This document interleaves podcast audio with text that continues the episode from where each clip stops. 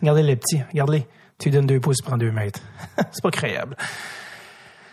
Cette semaine, au podcast, euh, après l'ouverture des Olympiques, qui était la semaine dernière, je me suis dit, ah, tiens, tiens, les Olympiques, on en parle beaucoup cette année à cause de l'absence remarquée des joueurs de la Ligue nationale qui ne sont pas des athlètes professionnels, mais ça reste quand même néanmoins un, événement assez exceptionnel. Et euh, j'ai reçu très récemment un, j'ai fait un épisode que j'ai enregistré récemment. J'ai reçu un gars qui s'appelle Alexandre Gascon, qui est journaliste sportif pour Radio-Canada et qui est allé aux Olympiques lui-même plusieurs fois et dans des titres et dans des fonctions complètement différentes. Et il est venu ici le 26 janvier 2018, donc ça fait pas très longtemps, 26 janvier 2018. Et euh, c'est très conversationnel, euh, très amical comme conversation. C'est un gars que euh, c'est pas une entrevue que tu construis sur un Wikipédia parce qu'il n'y a pas, il y a pas, il y a pas de Wikipédia ou quelque chose. Donc c'était vraiment plus dans la conversation, mais il y a des très bonnes histoires et très bons euh, insights, si on veut, sur, euh, sur les Olympiques. Et je trouvais que c'est un épisode qui valait la peine d'être écouté maintenant et non pas dans quelques mois. Je trouve que c'était un peu dans le bon timing. Donc euh, voilà pour Alexandre Gascon, qui est en fait un gars qui est allé à l'école avec ma sœur. C'est pour ça que je l'ai reçu au, podcast. On va en parler dans pas longtemps. juste avant que je vous présente l'épisode, je vais aussi répondre à quelques personnes qui m'écrivent ici et là. Concernant la marchandise, les, les vêtements Red Tape, que ce soit t-shirt, sweatshirt, qu'on vendait entre autres dans la dans la campagne euh, d'émission Forsberg, eh bien on vous a pas oublié et, sachez que ça s'en vient. Je sais que beaucoup de gens m'ont écrit, je leur ai répondu, le online store s'en vient, euh, tout ça, à l'automne. Et on était on était occupé assez avec la campagne, euh, avec la mission Forsberg, tout ce que ça implique, la logistique pour notre départ en Suède. Mais le, online store est vraiment presque achevé. Il nous reste vraiment quelques petites choses à finaliser et tout ça. Mais vraiment prochainement, sans vous donner une date précise, prochainement ça va être ligne. Et dès que ça va être le cas, ben, je vais vous le dire ici, mais je vais aussi euh, vous en faire part à travers les médias sociaux de Dreadful Donc, soyez ne soyez pas inquiets, on ne vous a pas oublié, ou bien au contraire, on, s'affaire à faire fonctionner tout cela. Donc, euh, sinon, euh, voici l'épisode spécial olympique avec Monsieur Alexandre Gascon.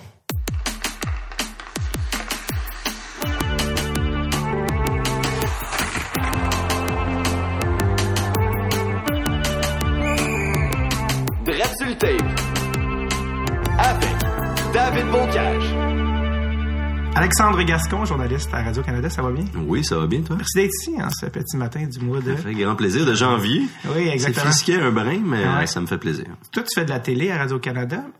Juste la télé? À Radio Can, on fait euh, de tout maintenant. Oui, c'est ça. Sinon, sinon tu travailles pas longtemps. Non, c'est ça. Donc, euh, non, web, radio, télé, euh, tout, tout ce qu'ils ont besoin. Là. Ah, c'est pour vrai, t'as vraiment une voix, euh, je vais dire radio-canadienne, mais radiophonique. Ouais, mais là, je fais exprès, là, je fais ma voix. Ben ouais, mais c'est pas tout le monde qui a ces capacités. Est-ce que tu peux faire de la radio aussi? Ah, j'ai commencé surtout en faisant de la radio, en fait.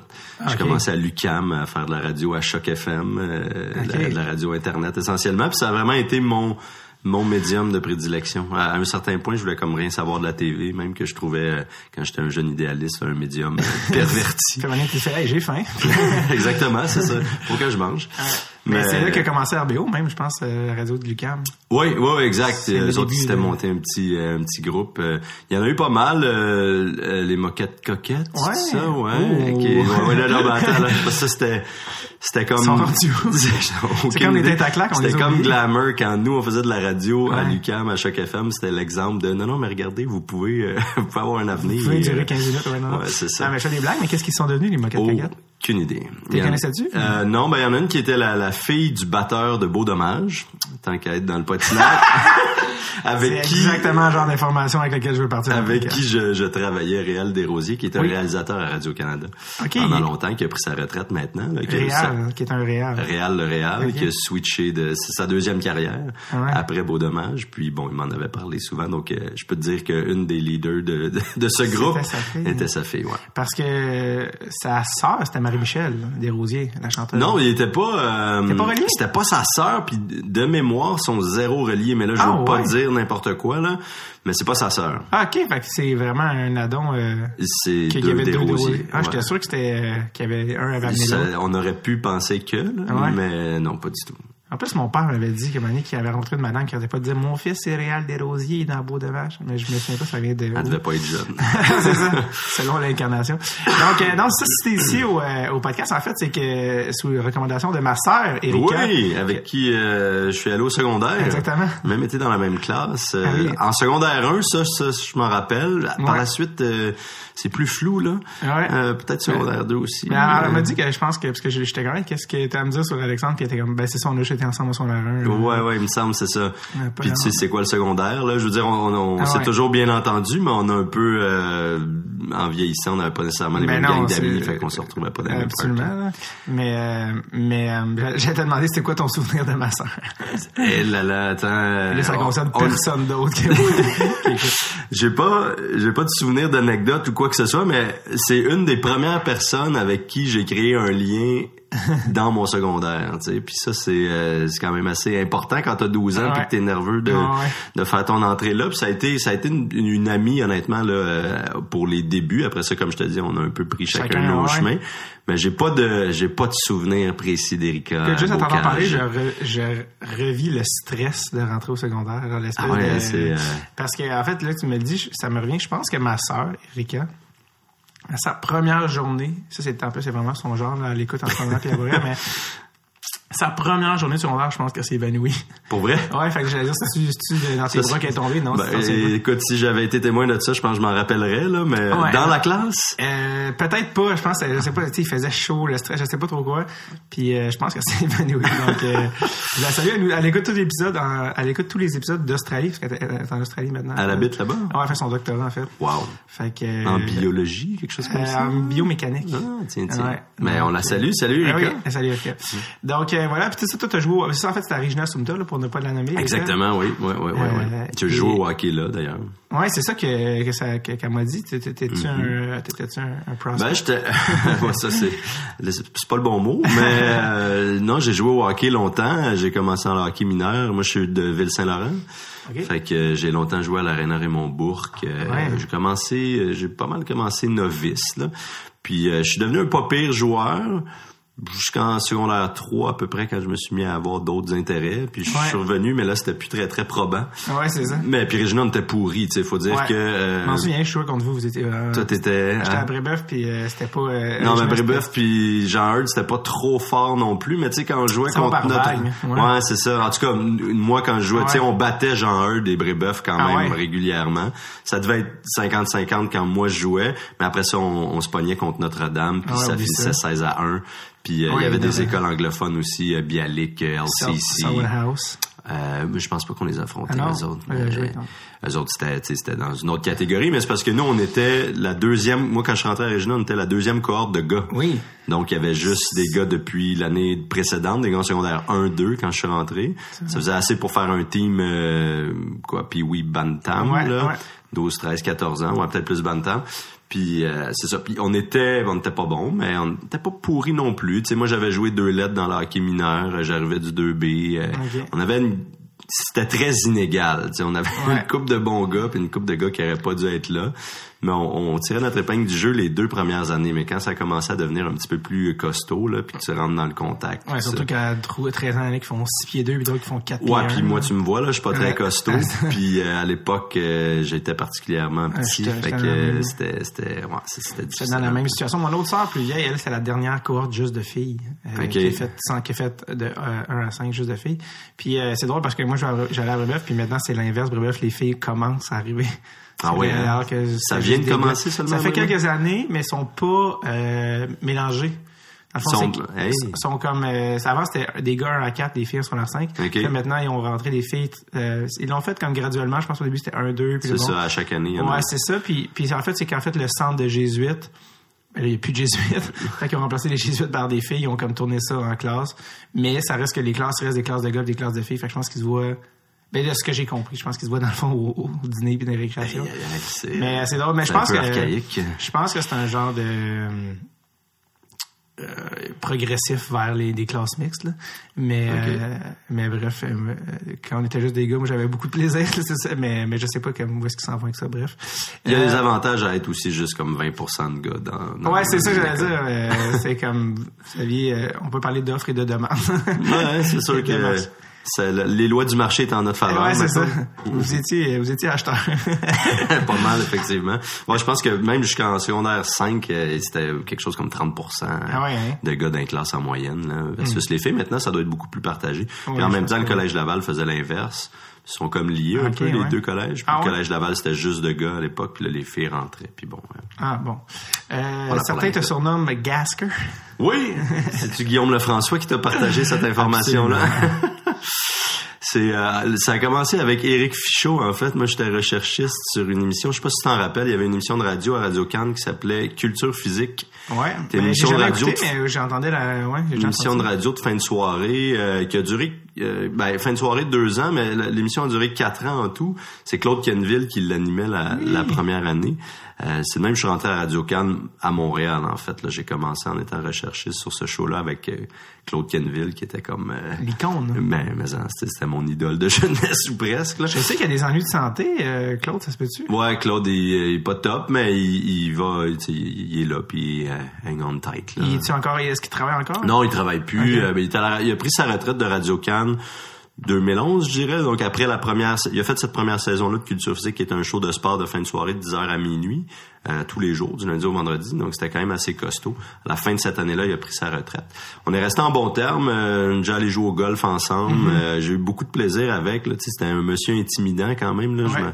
ça, il est très grand. Tu parlais de voix de radio. Tantôt, lui, c'est euh, hallucinant. C'est lui-même qui avait pris pour faire 24 euh, C'est lui qui, était le narrateur au début. puis, parce, qu'en fait, au début, je pense qu'ils ont commencé, je pense que c'était Pierre Lebeau pour la première année. Ouais, c'est comme Spot en puis on dit hey, allez chercher la voix des Canadiens, puis ils sont allés chercher. Ils sont allés chercher Kenville, effectivement. Puis qui l'a a arrêté là après coup là justement. Ouais, c'est ça quand il s'est retiré. bref, tu disais tu travaillais pour rechercher sur cette émission. Ouais, ouais, c'est ça, j'étais recherché sur ce show-là, puis on avait Eric Fichot puis Enrico Ciccone qui étaient euh, des analystes, puis on commençait toujours les, les émissions comme ça, avec euh, surtout quand il y a des matchs canadiens, en analyse post-game, tu sais. Mm-hmm. Puis Fichot, qu'on surnomme le Fish, m'avait dit, c'est toujours très original euh, dans ce milieu-là. Il m'avait dit, euh, toi Gascon, si tu joues au hockey dans une équipe professionnelle, on t'aurait appelé Gaskers. ça a commencé de même, puis depuis ce temps-là, ça s'est ça s'est répandu comme une traînée de poudre. Parce que c'est jamais super original les gars. Ok, c'est soit ga en I ou R. Ouais, c'est ça. T'sais, comme, Chucky, Gasker. C'est comme avec Weber, t'étais un peu fourré parce que t'as déjà le Fait Webby. Webby. T'as pas le choix. Tu sais, Webs, on entend Webs aussi, mais bon. Ouais, moins. moins. Euh, puis euh, il m'a même dit aussi, euh, Guillaume, qu'il y a quelques années, tu avais un, une coupe longueuil tellement que t'étais... Non, non, non, non, ça c'est pas... Euh, je, je, réfute ça. Ok, je, ok, je, vais lister un pad. J'avais un... J'étais rendu avec un pad, effectivement. Ok, je vais lister un pad, presque une coupe longueuil. oh, quand même, il est assez précis. J'étais pas à la longueuil, mais j'étais pas loin.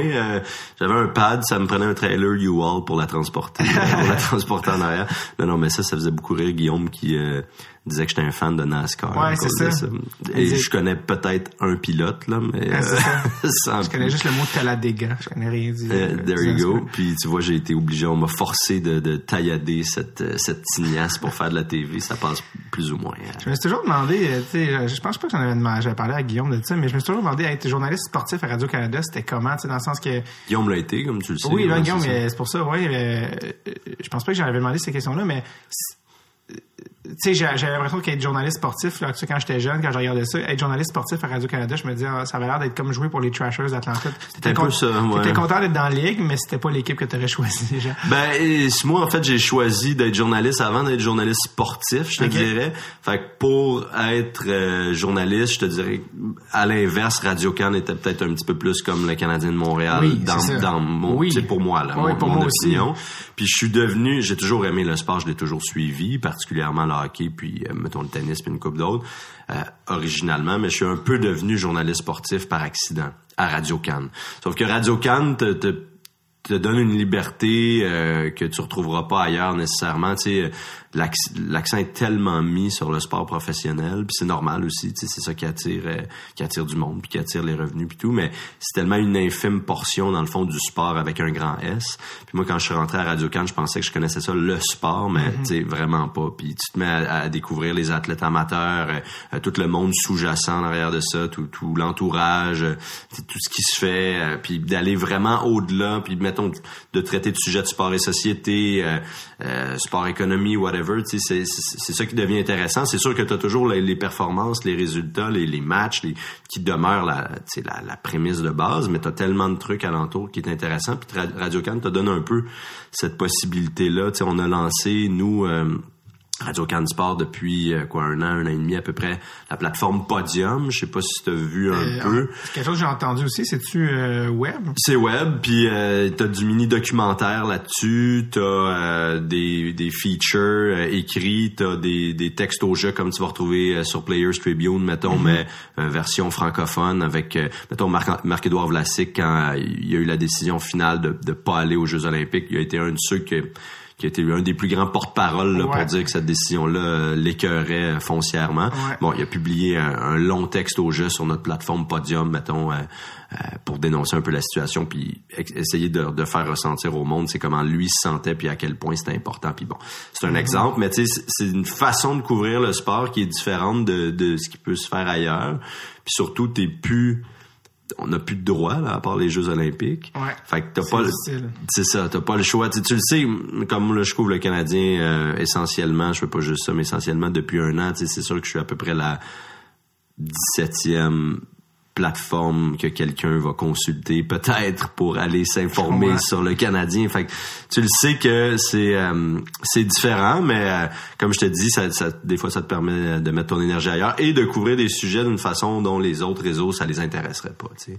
Puis il y a cette culture là aussi à Radio Cannes, c'est que toi tu as 28 ans, moi j'en ai 32, mais on a quand même connu peut-être juste sur la fin, mais plus avant nous, Radio Cannes c'était euh, la vache à lait du sport au, Québec. Là. Ça détenait tout. Là. Ça avait la soirée du hockey jusqu'en 2002. Euh, ça allait couvrir des championnats du monde d'athlétisme sur place. Là, à Paris en 2003, c'était encore ça. Euh, T'avais vraiment euh, le football, la NFL était décrit par Pierre Dufault euh, à l'époque. Tout, tout, tout, tout était à Radio Cannes. Tu as eu l'émergence des, des, chaînes spécialisées au début des années 90, surtout avec RDS. Puis ils se sont mis à se partager le gâteau.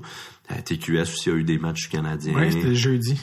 C'est ça, hein, le, mardi, c'était RDS. Le jeudi, c'était. À un moment donné, t'avais les trois réseaux, puis Radio Cannes le, samedi soir.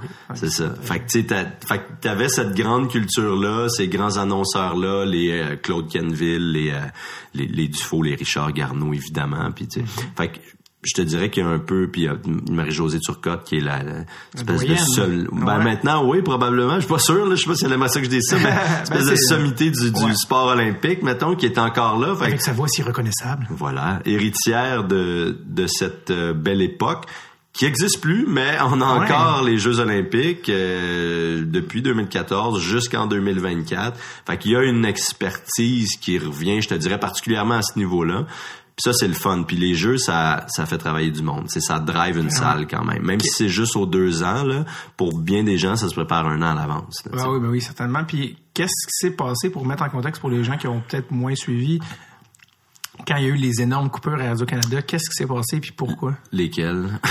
non, on va parler juste des sports parce que sinon on, aura passé des deux heures. Il y a eu plusieurs vagues de, de coupes à Radio-Can. Au niveau des euh, sports surtout, je pense qu'il y a eu... Ouais, mais il y, a, eu une immense coupe. Il y a eu la soirée du hockey qui a été perdue en 2002, si ma mémoire m'est exacte. Mais ça, Méga coupe à ce moment-là. Mais ça, à ce moment-là, qu'est-ce qui s'est passé? Euh... Ben, c'est... Parce que ça, parce qu'en anglais, ça a continué. Ouais, c'est juste en français. CBC a, gardé ses droits à ce moment-là. Ben, c'est une négociation, dans le fond, avec la Ligue nationale. Puis les réseaux, comme tu vois, tu as eu les dernières, tu avais Rogers, Sportsnet qui était impliqué là-dedans contre le consortium Bell Media essentiellement. Gagné, Rogers a gagné pour les droits, de les droits de la Ligue nationale. Puis RDS, Bell, TSN a gardé ses droits régionaux. C'est encore drôle parce que ils ont, ils ont acheté, euh, ils ont dépensé une fortune, là, Rogers, pour avoir les games, euh, dans le fond, les games payantes, on pourrait dire, les games du samedi, les games de série. Les, games de la Ligue nationale. Exactement. Ça. Mais les games euh, de semaine restent à Bell Media. Parce, mais ça, c'est une négociation avec le Canadien directement. C'est que, tu vois, Bell Media puis Rogers ont négocié avec la Ligue nationale pour tout ce qui est officielle Ligue nationale. Fait que t'as les repêchages, repêchages, séries éliminatoires, matchs des étoiles, les classiques hivernales, toutes les autres games hors canadien, mettons qu'on parle de TVA Sport, là, toutes les autres games que tu voudrais présenter. Fait qu'ils ont tout ça, plus les matchs prime time, ou appelle-les comme tu veux. C'est essentiellement les matchs du samedi soir. Les matchs payants, donc... Euh, Ils en ont 22 sur 82. Mais après ça, c'est des négociations pour des matchs dits régionaux. c'est-à-dire, ça, c'est 60 games que le Canadien négocie directement. C'est des, des, des droits qu'ils ont, puis ils négocient ça directement avec les mêmes réseaux. Fait que là, écoute, RDS, Bell Media s'est reviré de barre au le, le il me semble que je trouve ça drôle. Ils payent, ils ont payé, euh, c'était un, un 5 milliards sur 12 ans. Je pense que c'est ça, mais je, je, suis plus sûr. Mais RDS euh, continue quand même de diffuser 60 euh, parties sur 82. Mm-hmm. ben, comme je te dis, ils sont allés chercher les, droits aux Canadiens directement. Mais c'est ça, mais quand même, euh, il me semble que je trouve qu'ils s'en tirent plutôt bien sans avoir payé le gros prix, non? Ça, c'est certainement qu'il y a bien des gens qui ont poussé un soupir de soulagement quand ils sont allés là, mais euh, ça a coûté excessivement cher aussi. Là, ça a permis aux Canadiens, je me rappelle plus du deal d'RDS pour les droits régionaux, mm-hmm. mais entre ce qu'ils payaient avant 2000 14, je pense. et, euh, et ce qu'ils ont, ce qu'ils ont dû mettre sur la table pour conserver ces droits régionaux-là, c'était une grosse différence. Là. Donc le Canadien est allé chercher. plus cher au moins. Oui, oui, parce que Rogers, Sportsnet, TVA ont essayé d'aller chercher ah, ces droits-là aussi. Là. T'sais, ils ont pas dit, ok, nous on a les, on a les droits de la Ligue nationale, c'est beau, 22 games par année, on est content. ils ont essayé d'aller, euh, de faire le, compléter le balayage, d'aller chercher les 82 matchs du Canadien, mais c'est sûr que, écoute, je sais pas ce qui s'est passé du tout. Là, j'étais pas dans les officines de ces discussions-là, mais les, les, les, liens entre RDS, TSN puis le Canadien sont visiblement bons. Puis mhm. c'est pas une mauvaise affaire pour le Canadien d'avoir de la concurrence à ce niveau-là non plus. Non, Fait que oui, RDS s'en est bien tiré, mais ils ont mis le paquet. Là. Je pense que ça leur a coûté beaucoup plus cher conserver ces droits régionaux-là que ce que ce que ça coûtait avant. Puis à un, un certain point, Radio Can n'était plus euh, ben, à ce moment-là, ça faisait longtemps qu'on faisait plus partie des discussions, là, ça faisait 10-12 ans, mais je veux dire, c'est ça, ça devenait, si la question est bonne, est-ce qu'une télévision généraliste comme Radio-Canada, qui met de l'argent un peu partout, doit se battre? Des montants faramineux avec des chaînes spécialisées comme celle-là qui mettent tous leurs œufs dans, dans ce panier-là. avec l'argent de l'État. C'est l'argent public. Fait que, tu sais, est-ce que euh, ça vaut vraiment la peine de, de, de de chipper là-dedans à ce point-là, ben, la réponse à partir de 2002, ça a été non. Puis euh, c'est peut-être une bonne décision. Là, moi, je vais pas commenter là-dessus, mais ça se défend. En tout cas, ça c'est ouais, sûr. Non, ça se défend, ça, se défend euh, au point de vue financier parce que c'est impossible pour eux de compétitionner à ce niveau-là. C'est c'est plate au niveau culturel. Oui. que, que, que, le sport un des sports nationaux. Là, certains vont dire que c'est la crosse, mais euh, un des sports, un des l'identité justement canadienne québécoise.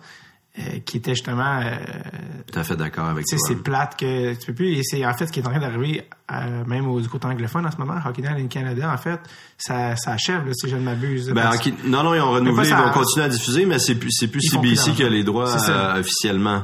C'est que Sportsnet ont décidé de conserver ce véhicule-là qui est. De leur prêter. Ouais, ben CBC leur prête les ondes. Oui, exactement sauf erreur, CBC touchait pas de revenus de publicité du tout. Mais là, ils vont ils vont euh, compléter la renégociation du deal.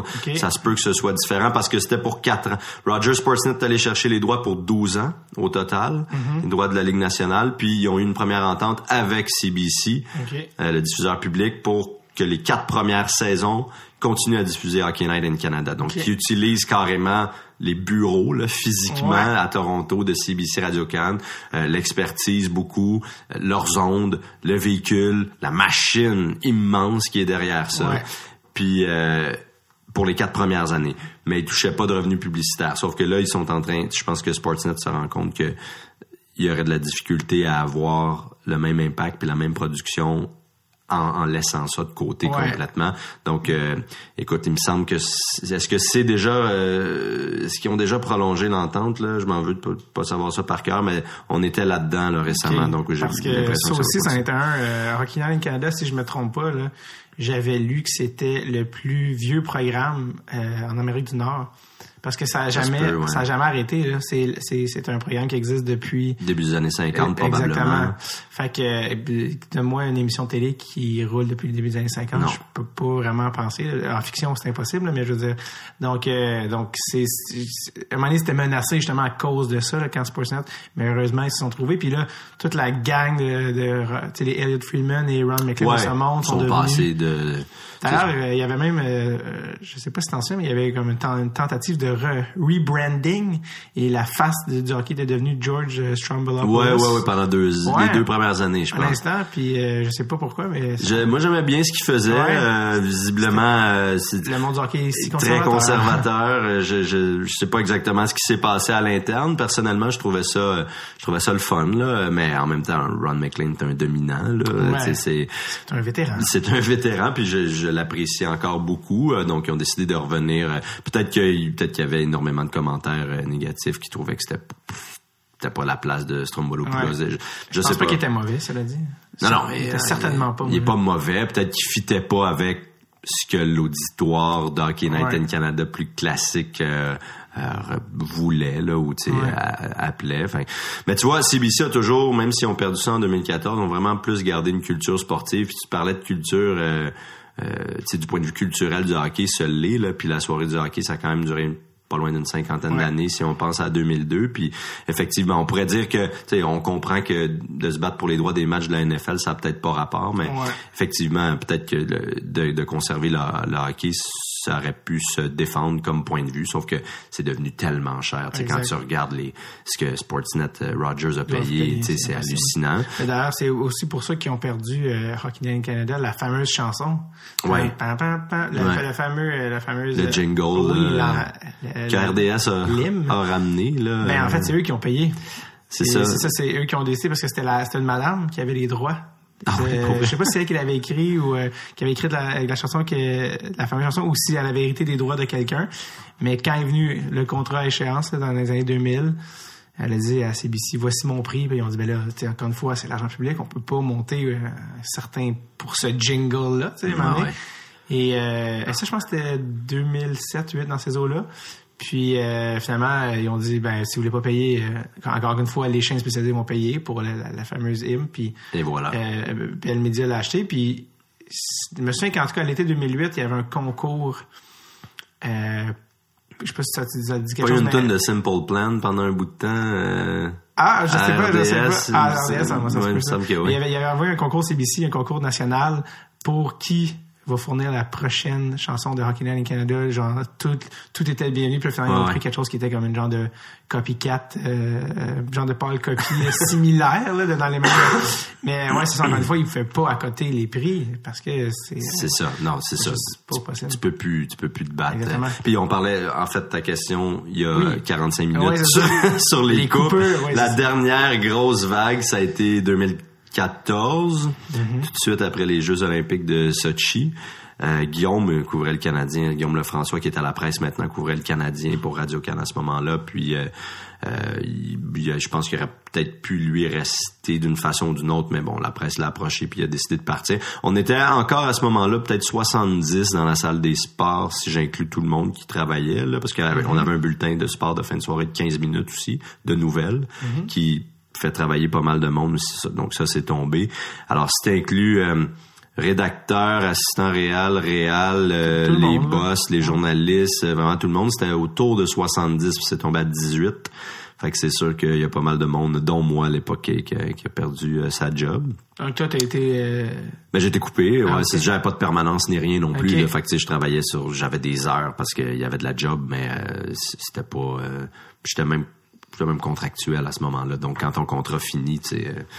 Ça finit. Si on pas de Qu'est-ce qui s'est passé pour toi à ce moment-là? Euh, ben là, c'est là que j'ai comme décidé de... J'avais toujours délaissé un peu la, la télé au bénéfice de la radio. J'ai tu de jouer avec le micro? Non, non, je regardais, je regardais si, euh, non, c'est moi qui regardais temps, savoir si ça enregistrait encore. OK. non, vraiment pas. T'as eu peur? Un non, non, je regardais. Des fois, de temps en temps, il faut bien que ça enregistre. euh, Qu'est-ce qu'on disait? Ouais, dans, à ce moment-là, je me suis dit, ah ben écoute, je pourrais peut-être euh, essayer de me diversifier un peu plus. J'avais comme jamais fait de télé, beaucoup de radio, mais euh, jamais de TV.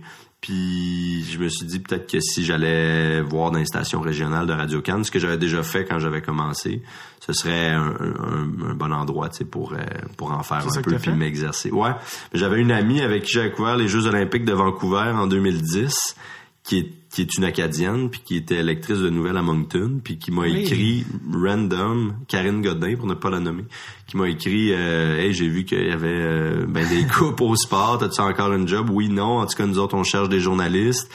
Puis euh, j'ai décidé de. Elle dit ça t'intéresse-tu? Puis j'ai dit ah ben pourquoi pas, c'est un coin que je connaissais quand même. J'avais déjà travaillé à l'île du Prince-Édouard. Mm-hmm. Fait que je me suis retourné là-bas. Puis euh, puis c'est ça. Fait que j'ai fait le saut, mais là, j'étais aux nouvelles carrément. Euh, j'ai passé juste 3-4 mois parce que deux semaines avant que je parte, j'ai appris que ma blonde était enceinte. Ah. ça a changé la, la, dynamique un peu, mais j'étais allé faire 3-4 mois de télé là-bas. Je suis revenu en 2015, puis là, écoute, euh, à gauche puis à droite, j'ai tiré mon épingle du jeu, puis rapidement, été 2015, Radio-Can m'a réengagé. Les libéraux sont arrivés au pouvoir. Il y a eu investissement dans le diffuseur public. Puis euh, ça a reparti à ce moment-là. C'est quoi quand c'est les. Ah, tu parles au fédéral, là. Mm oui, je parle fédéral, évidemment. Euh, est-ce qu'un jeune qui veut être journaliste en ce moment, euh, sportif, son avenir est peut-être ailleurs qu'à la télé, puis ou c'est quoi? Ou en fait, où est-il son avenir? C'est peut-être ça la question. C'est une bonne question. Parce que t'es pas vieux non plus, là. C'est pas comme si t'étais en fin de carrière. tu, dis que je devrais changer de, de job. Non, non dire, c'est quelqu'un qui est jeune, un jeune qui écoute, moi, je vais être journaliste sportif. Il se dit, ouais, OK, euh, par où commencer? Ouais.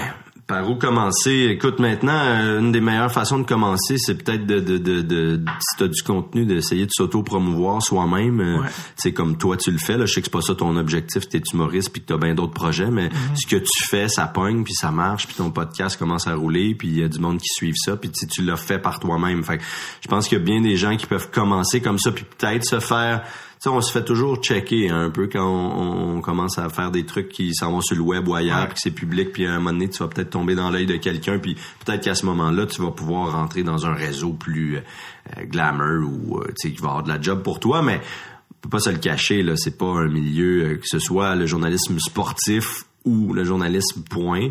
C'est pas un milieu qui foisonne en ce moment là, c'est pas très effervescent la télé, la non, pas vraiment. Puis il faut que tu ailles au-delà de, de mais il va toujours avoir de la place là, pour si, si, si un jeune qui nous écoute puis qui tripe sur le journalisme écrit, c'est pas parce que euh, ça va super mal dans les médias traditionnels écrits que tu n'auras pas de place éventuellement pour faire ça. Tu sais, le, le web te permet ça, même de façon beaucoup plus créative puis dynamique que ça pouvait être sur un sur euh, du papier euh, tangible avant. Tu sais, ça disparaîtra jamais. Tu as vu The Athletic qui est rendu à Montréal depuis cette année. Ils sont un petit peu partout, donc un site spécialisé en sport.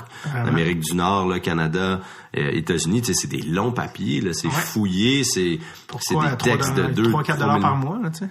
Ouais, c'est ça, je me rappelle plus, mais oui, c'est payant. Ce qui est une mais pas, ce qui est pas très cher, là, Non, qui est pas cher. Beaucoup moins cher qu'un journal. Puis qui est une culture, euh, tu sais, nous, on n'est pas habitué de payer ici, mais peut-être plus aux, États-Unis ou euh, même dans le Canada anglais, là, à l'ouest du Québec, euh, souvent, ils sont peut-être plus attiré à Toronto. Je pense que c'est un des endroits où ça a marché le plus fort en commençant. Ouais, je sais au Québec, j'avais lu un papier là-dessus sur la psychologie du consommateur. le, Québec aime les choses gratuites. Ça se, ça, se pourrait. mais euh, j'ai un ami qui m'a initié à des athlétiques, puis euh, ben, justement, parce qu'on avait parlé avec Guillaume Lefrançois, mais mm-hmm. un, de ses collègues, Marc-Antoine, qui est passé là, ouais. Godin, mm-hmm. est, quitté pour euh, le diathlétique, puis il m'a dit, ah, pour vrai, abonne-toi de ça. Puis euh, je me suis abonné. Puis c'est vrai que. C'est du bon contenu, si t'es un, un, vrai fan, un vrai passionné, puis tu veux lire des longs papiers. C'est un texte, on s'entend, il, il, prêche aux initiés, là. Euh, c'est pas nécessairement si t'es fan puis tu veux lire du bon stock, tu vas être vraiment servi. Tu parles, tu parles des Canadiens ou de... Non, non, je parle en général. C'est des, des textes vraiment spécifiques sportifs. Ouais, si t'aimes ça, mais en dilettante, là, ah, pas de temps en temps, c'est peut-être moins pour toi. Exactement. si tu cherches du contenu spécialisé, c'est vraiment... je, je, pense qu'avec justement avec le web, avec euh, comment ça va, je pense que les niches euh, je pense que c'est ça l'avenir aussi, c'est d'aller plus, d'aller nicher tant qu'à nicher. Oui, puis tes intérêts, on va y aller spécifiquement dedans et non pas essayer de plaire à tout le monde, mais d'en faire plaire à personne. Parce qu'ils veulent. Et donc, euh, bref, puis ce qui est fun avec The Athletics, c'est que c'est pas juste le Canadien, c'est le sport en général. le sport professionnel surtout. Oui, le sport professionnel, c'est vrai. je pense que je suis sûr que ça, va se développer au niveau amateur, au collégial. Je, l'espère. surtout dans les au collégial les villes américaines, l'NCA, tout ça. Vraiment. Puis, tu peux aller voir qu'est-ce que les journalistes pensent dans les autres villes. Tu sais, alors qu'avant, tu avais, ton journal d'Edmonton à Edmonton avec les journalistes d'Edmonton, puis tu avais ton journal de Montréal. Puis, mais là, tu peux aller voir à Edmonton qu'est-ce qu'ils disent sur Edmonton. C'est ça, c'est que tu as accès à toutes les villes où ils sont implantés, tous leurs journalistes, ils sont allés chercher du monde. là.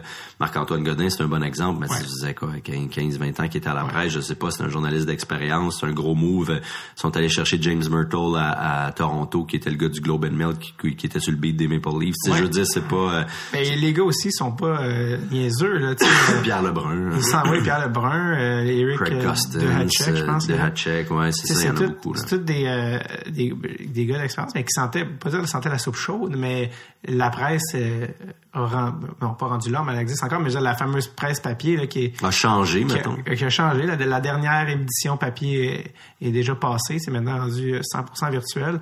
Euh, les gars voient bien aussi l'avenir. Ben, que la tangente est peut-être ailleurs, euh, mais je pense que la presse en tout cas, on verra. Là, mais ce, média de 130 ans va, oui, va, survivre malgré tout. C'est une institution. Mais oui, effectivement, en tout cas, appelé à se renouveler, je sais que c'est galvaudé comme, comme expression. Mais, mais pour en revenir à ta question, les voies traditionnelles de, de, de, de, euh, justement là de trajet vers le journalisme sont pas à dénigrer non plus. Là, mm-hmm. L'ATM à Jonquière, euh, RDS va encore piger là-dedans à fond la caisse. Là, euh, c'est des programmes qui sont euh, qui sont utiles. Le bac en journalisme à l'UQAM par lequel moi je suis passé, on est une gang aujourd'hui à être euh, sur le beat du Canadien. On est tous passés par là. Jean-François Chaumont du Journal de Montréal. moi, j'étais là. Guillaume, je suis pas sûr. Mais en tout cas, à un moment donné, on faisait le décompte. On était 3-4. Il y en a beaucoup qui, qui finissent par se, se, se tailler une niche là, ou un poste. Là, donc, tu as toujours les voies traditionnelles, mais ça c'est vraiment un milieu où il euh, faut que tu fasses plus que, que, obtenir ton diplôme puis attendre que les gens te contactent. Là, ça demande de l'initiative. Puis, euh, est-ce, que, est-ce que ça pourrait t'intéresser, toi, des choses comme The Athletic euh, allant de la Ouais, mais tu oui, oui, j'aime, j'aime, j'aime écrire, mais ça m'intéresse beaucoup pour comme comme amateur de sport. J'aime, écrire. J'écris d'ailleurs pour Radio Cannes sur le site énormément. Là, c'est mon mandat est beaucoup web aussi. mieux parler. Mais je suis, je pense que je préfère peut-être la radio mm-hmm. puis la télé parce que je sais pas, il y a un kick à faire ça aussi. C'est un autre euh, format, ouais. C'est un autre format, c'est dynamique. Ou du moins en, ce moment là, euh, je vais un thrill par rapport à ça. Puis la télévision c'est relativement récent, ça fait trois quatre ans que j'en fais, peut-être un an, un an et demi que j'en fais vraiment plus régulièrement, puis que ça devient comme un métier tranquillement. Fait que euh, pour l'instant, je, je tripe vraiment à, faire ça. Là. Puis là, je vais couvrir les Jeux olympiques. Euh, oui, on va y venir. on va les Jeux olympiques. Juste avant de, rentrer dans les Jeux olympiques, qui va être un, qui est un beau dossier, c'est euh, tu as dit que tu parlais de télé, puis une des affaires que, que, qu'on pouvait voir de toi sur le web, c'est qu'il t'avait envoyé couvrir euh, le repêchage d'expansion. Oui, tout à fait. Il restait assez d'argent pour t'envoyer. Ah, c'est le début de l'année, il y en avait, c'était correct. c'est ça. T'es allé euh, voir ça. C'est rare quand même qu'on assiste. Ben, tu sais, la dernière fois, c'était début des années 2000. Ouais, écoute, je m'en souvenais à peine. ouais, c'est ça. 15 ans. Ah ouais, c'était les, les Blue Jackets. C'est, Ouais, Minnesota. T'avais eu Nashville 98, les Trashers 99. Ouais. Puis après ça, Minnesota, Columbus. 2000. Ouais, exact. Ouais, euh, ouais c'est ça, c'était vraiment ça. Mm. Puis euh, donc ça faisait un certain temps. Puis là, euh, c'était aussi, c'était pas deux équipes en même temps, c'était juste une. Ouais. Et, Avec un format intéressant. c'était vraiment le fun. C'est pour ça que je voulais venir. Les, les, les dés étaient, bon, les dés étaient pas pipés, mais les, les règles étaient vraiment différentes parce que moi j'avais beaucoup lu sur les des gars qui avaient participé au, au repêchage d'expansion les, les, dernières fois. Puis tu sais c'était un peu euh, tu sais quand une équipe commençait elle en avait pour des années de de, ah de misère là tu sais vraiment il y en a qui s'en sont jamais sortis là. non c'est ça tu pigeais, tu pigeais dans les charognes des charognes des autres équipes tu sais je veux dire t'étais dans les vidanges puis euh, quelqu'un t'est passé avant toi fait que c'était vraiment difficile puis écoute euh, les gars disaient faut faut que tu perdes huit games d'affilée puis comme quand même pas vouloir, tu sais, que t'arrives quand même avec le sourire parce que, je veux dire, ça c'est normal. Mm. Mais là, c'était complètement différent cette année. Vraiment. il y avait juste une équipe. Fait que là, il y avait un, un prince là, qui pigeait là, hein. Un peu il avait partout, pratiquement c'est lui qui avait le gros bout du bâton. Ah, George McPhee, le DG des Golden Knights, il s'est amusé. C'était Euh, un bel été. Ouais. Dans les mois qui ont précédé, il tripait. J'avais fait une entrevue avec lui. Oui, puis- ben, ben, ben, parle, parle-moi ça. Ben non, mais c'est ça. Écoute, j'y ai parlé peut-être au mois d'avril, au mois de mai, je sais plus quand le Canadien était éliminé, puis euh, euh, il était dans, dans, dans un état d'effervescence. Il disait, on chasse avec toutes les équipes, on essaye de, de concocter des deals à l'avance, mais tu voyais qu'il il sentait, là, il était excité, puis il savait. Il savait pas qu'elle allait être en première place euh, Non. rendu au- à la fin du mois de janvier. Là. Non. Ça, c'est sûr que non, mais il savait qu'il allait être en mesure de constituer une équipe qui allait probablement être à tout le moins compétitive et surtout pleine, tu sais, avec une banque de choix au repêchage euh, hallucinant. Là, euh, Trois choix de première ronde. Exactement. Puis pour les années futures aussi, là, en 2018, il y en ont... Euh, écoute, il y en a beaucoup, là. Il y en a quasiment le double. Il me semble que, tu sais, normalement, t'en as sept. Il y a sept tours, là. Je pense qu'il y en a 13 ou quelque chose comme ça. Fait que, tu sais, c'est vraiment... Déjà, là, ils, ils vont continuer à repiger, à repêcher. Puis Ouais. McPhee parlait à, à tous les directeurs généraux de la Ligue. Il dit, écoute, euh, j'arrive au bureau à 5 heures du matin, je pars à 10 heures le soir, puis euh, je dors à peine. Puis, Ouais. puis- mais il tripait, puis il faisait des, des, des références à ce que David Poyle avait vécu avec les, les Preds en 98, puis que Poyle lui avait dit, tu sais, ça va être l'année la plus folle de ta vie, mais enjoy parce que ça va probablement être la plus tripante Ouais. aussi. Puis je pense que là, écoute, ça Ouais, dépasse ses, une- ses attentes. là. On oublie les erreurs qu'il aurait pu faire à Washington. Là, il a l'air d'un génie là, à Ouais, Vegas. tu, penses, tu penses à Philippe Forsberg. Euh, je ne vais pas le nommer, on salue Martin Erat. Mhm. Euh, mais, Qui va être aux Jeux Qui olympiques. va être aux Jeux olympiques. En plus, je pensais quand j'ai dit. Euh, qui, qui, qui est euh, maintenant en République tchèque. Là. Ouais. Mais, mais non, c'est ça. Il, il est rendu à un point où il croit. Je, je pense qu'il aurait cru être vendeur à la date limite des échanges. C'est dire, OK, bon, je vais chercher des choix. Des Plus de des choix encore, mais ce sera Mais pas le cas. Je pense que non. T'imagines, il, pourrait être acheteur. Il en est à ce point-là, tu sais. C'est ce qui est pas peu dire. Je pense pas qu'il va le faire, là, mais il serait dans la position pour l'être. Mais en même temps, tu te dis, Il est déjà. euh, est-ce qu'on va surfer sur cette vague-là pour les prochaines années? Tu sais, on le voit, ça se joue tellement pas à grand-chose, là, euh, à être performant ou non dans cette ligue-là, que, s'il est sage, d'après moi, il va se dire, non, non, regarde, on va, on va pas acheter, là. Ouais, on, c'est ça. on va, on va aller en ligne avec cette équipe-là. S'il fallait chercher du, du futur, là, Ouais, exact. quelque chose qui serait là pour plus qu'un an ou deux, là, il, il pourrait le faire, avec- mais, pas pour des gars de location. là. avec tous ces choix euh, qui s'en viennent, puis ceux qu'il y a eu déjà, tu sais, euh, Ouais. euh, ils ont les moyens pour se constituer une belle équipe. Puis c'était le fun parce que pour les amateurs, c'était trippant, tu sais, les listes de protection qui sortent trois jours Ouais. avant. Tu vois qui les directeurs généraux ont décidé de, de protéger. Est-ce qu'ils sont allés pour la Formule 8 patineur overall ou 7-3-1? Tu sais, c'était comme les Preds euh, avec leur quatuor en défense. Tu savais bien que il y avait des bonnes chances qu'il y ait des bons joueurs d'avant qui soient exposés. Puis ça a été le cas de James Neal, tu sais. Puis c'était un choix. scoreur de 30 buts, là, James Neal. Là. Depuis, euh, T'avais pas ça, comme tu dis, dans- au début des années 2000 quand tu pigeais. Là. Y a des gars de quatrième ligne. là, tu eh non, c'est ça. Puis qui border, là, tu sais. Ouais. euh, c'était, euh, fait que ça a été vraiment, vraiment intéressant. Le show en tant que tel était super plate, là, fidèle à ce que la Ligue nationale ouais. est capable de faire, là. Mais, mais sinon, oui, ça a été, ça a été vraiment, vraiment excitant. Puis tout de suite après, t'avais le repêchage à Chicago. Fait qu'on a fait le back-à-back Vegas-Chicago. euh, on est allé faire le draft, là. Ouais, ça, c'est, ça, c'est vraiment excitant euh, pour, euh, pour Ouais. un amateur, le repêchage. Ouais. Euh, 2017, euh, le Canadien s'est rabattu sur...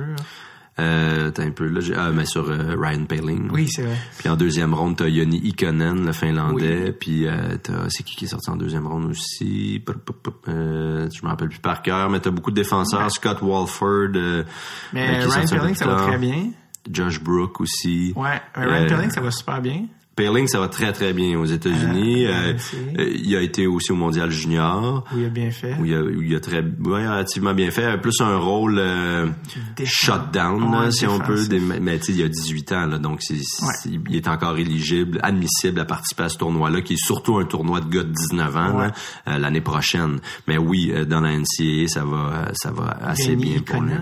Ikonen euh, ça a été difficile. En il a impressionné au camp de développement au mois de juillet dernier, mais son début de saison euh, euh, professionnel, là, euh, lui, il joue avec des hommes là, en qui Finlande. ont pas mal plus que son âge. Ouais, exact. Puis il est pas très gros non plus. Ouais. Son début de saison a été très très difficile, mais ça s'est replacé un brin. Euh, euh, avec les gars de son âge, il est vraiment... euh, bon, oui, si tu compares aux gars de son Ouais. âge, c'est sûr que c'est ça. Il est dans les bons. là.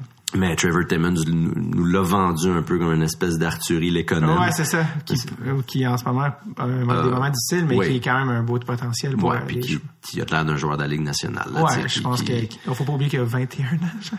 Ouais, euh, 21, 22, je pense, c'est un 2013. Très jeune. Les Conan. Fait qu'il est ouais, 22, 23, donc il est très jeune. Euh, puis, c'est 18 buts à sa première saison. Là, ouais. alors qu'on le mettait pas nécessairement, on le plaçait pas dans des situations pour qu'il remplisse le filet tout le temps, pas tant d'avantages numériques. C'est sûr que c'est plus difficile, mais là, il joue vraiment sur la ligne éteignoire, si on peut dire, avec Plekanec. Euh, donc, euh, ben, oui, il traverse des moments difficiles, c'est clair. Mais en tout cas, Payling sera, euh, serait-ce le grand joueur de centre qu'on attend depuis quoi on va dire Vincent D'Anfous. Ouais, c'est ça. Ben, c'est, parce, euh, c'est parce que aussi c'est un, un, choix de fin de première ronde. Ouais. si on repêchait dans le top 10, ça serait une autre question, mais là, c'est, c'est des, un petit peu les long shots, mais c'est... Roll the dice, comme dit euh, Marc Bergevin. Vraiment. Mais oui, 6 pieds 2, costaud, euh, très bon patineur. Euh, Plus offensif que, que, que prévu. Ouais, ben, en tout cas, à date, là, cette saison, il y a une super belle... C'est parce que, tu sais, quand, quand il était comparé, quand on cherchait le comparatif, quand les gens sortaient le nom Carl Chipchura, c'est pas quelque chose que les gens voulaient entendre. non.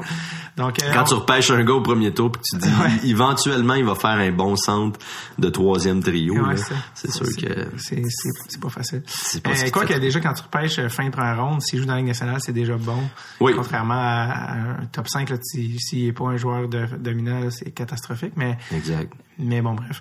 Je veux quand même aller sur les Olympiques parce que euh, je pense que c'est le, premier journaliste que je reçois avec qui on peut jaser d'Olympique ou qui, qui, est attitré à la couverture. Et donc, toi, c'est lesquels t'es allé à date? Euh, moi, j'ai fait Vancouver. OK. Euh, mais pas avec Radio Cannes, je te raconterai, ça c'était funky. J'ai fait Sochi, Rio, puis euh, le Pyeongchang, donc ça va être mes quatrièmes okay, donc sur place. C'est euh, comment tu te ramasses à Vancouver? Vancouver, c'était... Euh, ah ouais, c'est ça, c'était un road trip qui a mal viré. non, non, pas pantoute. J'étais un jeune journaliste insouciant à l'époque, puis il y avait comme un concours, parce que c'était au Canada, forcément, puis euh, l'APF, qui est l'Association de la presse francophone, et l'ARC, l'Alliance des radios communautaires du Canada, a, comme lancé un concours à, à travers le pays pour recruter une vingtaine de jeunes journalistes avec du potentiel, qui irait couvrir les Jeux de Vancouver. Ben, pas évidemment comme média diffuseur, mais juste la coche en dessous, comme euh, euh, mettons RDS, ben là, eux autres sont partenaires, mais mettons comme euh, TVA Sport, s'ils envoient quelqu'un au jeu, bon, leur, leur journaliste va avoir accès à, au centre de presse média pour les conférences de presse, ces trucs-là, mais tu peux pas aller directement sur les sites de compétition. Mais quand même avec une accréditation malgré tout. Puis euh, séparé donc entre Vancouver et Whistler, les deux sites principaux de compétition, pour aller faire de la radio, moitié radio, moitié presse écrite. Puis moi, je travaillais à l'île du Prince-Édouard où j'avais terminé mon... Il fallait que tu sois backé soit par un média écrit de l'APF ou par une radio communautaire de l'ARC.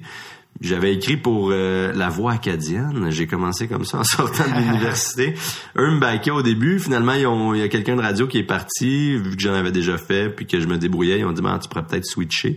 Puis là, je faisais de la radio à CIBL à ce moment-là à Montréal, qui est une radio phare là, parmi les radios communautaires, mettons, qui en arrache énormément ces temps-ci, malheureusement. Mais énormément. Ouais, beaucoup, beaucoup de monde de Radio Cannes qui passe par CIBL ou de gens qui font de la radio en général. Bref, eux m'ont baqué. Puis, euh, fait qu'on allait là-bas, mais tu sais, on était 20 jeunes de 25 ans et moins, avec des accréditations aux Jeux olympiques de Vancouver qui était, soit dit en passant, un méchant beau party. Là. C'était vraiment, vraiment des jeux, des jeux le fun. Là, puis la, la ville euh, buzzait. Là, c'était, c'était exceptionnel comme ambiance. Là, si je compare avec Sochi, mettons, là, c'est le jour et la nuit. Alors, on a eu beaucoup, beaucoup de plaisir. Puis, euh, on, a travaillé comme des fous. Là, on produisait des topos, mais mettons, la scène culturelle euh, de Vancouver. On allait rencontrer les athlètes deux jours après leur compétition, mettons, euh, qui avaient fait une médaille ou pas. On pouvait aller les voir, leur famille. T'essayais mais c'était très très formateur parce que t'as pas accès à tout puis il faut que tu trouves des façons de couvrir les jeux pareils, d'en parler un peu par la bande, dans la marge. Donc avec les athlètes des fois, des fois moins. On animait des shows de radio qui étaient écoutés par personne, mais qui nous nous mm. permettaient de nous pratiquer. Euh, on a vraiment vraiment eu beaucoup de plaisir. Donc c'est c'est comme ça que j'ai couvert les jeux de Vancouver. comment est-ce que tu as, vu la fameuse partie de dans un bar Ouais, c'est ça. comme un amateur. De mémoire, la game était à midi heure de Vancouver. Midi, OK. Parce que c'était 3 heures dans l'Est, là, 15 heures. C'est un dimanche toujours, c'est le dernier jour des Jeux, donc c'est un dimanche. Fait que, moi, il me semble que c'était ça, 15 heures heure de l'Est, midi. on s'était, nous on avait fini là, notre mandat était terminé à ce moment-là. C'est la dernière journée des Jeux, donc on s'est pointé dans un bar euh, proche du Robson Square en plein centre-ville de Vancouver probablement autour de 9 heures le matin pour avoir une place assise. Une bière à 9 heures le matin? Ben, peut-être 9 et demi. Là, fait qu'on a regardé ça dans le bar. Ça te réchauffer tôt? Ouais, ben écoute, euh, c'était la belle époque. Et puis euh, voilà, donc on a regardé ça dans le bar, puis après ça, c'était c'était la folie furieuse. Là. Après le Golden Goal de Sidney Crosby dans le centre-ville de Vancouver, tu t'en rappelles peut-être là? Je m'en rappelle très bien. Les images de la ville, là, ça virait fou. Là, le monde grimpait dans les lampadaires. Ben Est-ce que c'était comme quand les Canucks ont été éliminés en finale de la Coupe? Ça a été plus euh, festif. Plus positif. Ouais, plus positif. Il y a, il y a eu moins de saccage. En fait, je pense que je pense que ça s'est relativement bien fait de mémoire. Il n'y a pas eu trop de saccage ni rien. Les affaires pétaient un peu parce que c'était une vague de monde hallucinante là mais euh, ça n'a rien à voir avec les émeutes de 2011 là. non, c'est ça puis euh, c'était je veux dire raconte-moi là quand t'es dans un bar à Vancouver au Canada et le Canada gagne en en, en overtime puis que Crosby marque le but gagnant. Ouais, c'est assourdissant. Là, c'est un moment. Je me rappelle, mon, mon collègue qui était à côté de moi, qui était peut-être un peu commencé à être éméché, monté sa table, puis il a planté par en avant. il s'est pété, euh, il s'est pété la fiole assez solide. C'était juste, comme tu peux imaginer là, c'était l'éruption là. Tu sais, mais Patrick Kane ou qui qui a créé l'égalité? C'est Parisé qui a créé l'égalité donc à quelques secondes de la fin. Il y a eu un méchant, la balloune s'est dégonflée là. Puis là tu dis le fameux le fameux momentum est pas de notre bord entre guillemets, là, pas du bord du Canada quand tu t'en vas en prolongation. Tout le monde, si on voit, pouvait presque toucher à la victoire. Enfin, je me rappelle qu'à ce moment-là, ça a acheté un méga fret. Puis euh, pas longtemps après, ça a été, c'était juste l'euphorie totale. C'était, ça criait. Euh, puis c'était le party, il y a de la bière partout. Vous avez réalisé qu'il était juste pas 4 heures encore de l'après-midi. cette journée-là a été très très longue parce que nous autres après on avait notre party de, départ. Euh, écoute, ça a été euh, il s'est bu beaucoup d'alcool. Il puis, faut euh, rester debout, faut, faut pas que t'arrêtes. Je sais pas si on a nappé, ça, ça a sûrement été une bonne idée, mais tu sais, t'as 24 ans, n'y a pas grand-chose à ton épreuve là, à ce moment-là. À l'époque, Tinder n'existait pas encore. Non, non, non, non. Puis même Twitter, à peine. Les premiers jeux Twitter, ça a plus été 2012. Puis honnêtement, pendant ces jeux-là, parce que nous, euh, on habitait à l'autre bout de la planète parce qu'avoir un hôtel proche, c'était les yeux de la tête. Puis on sentait que c'était des radios communautaires qui payaient. Fait qu'on habitait à New Westminster, qui était genre à une heure de transport en commun. Là. Fait que c'était quand même une bonne ride à chaque fois.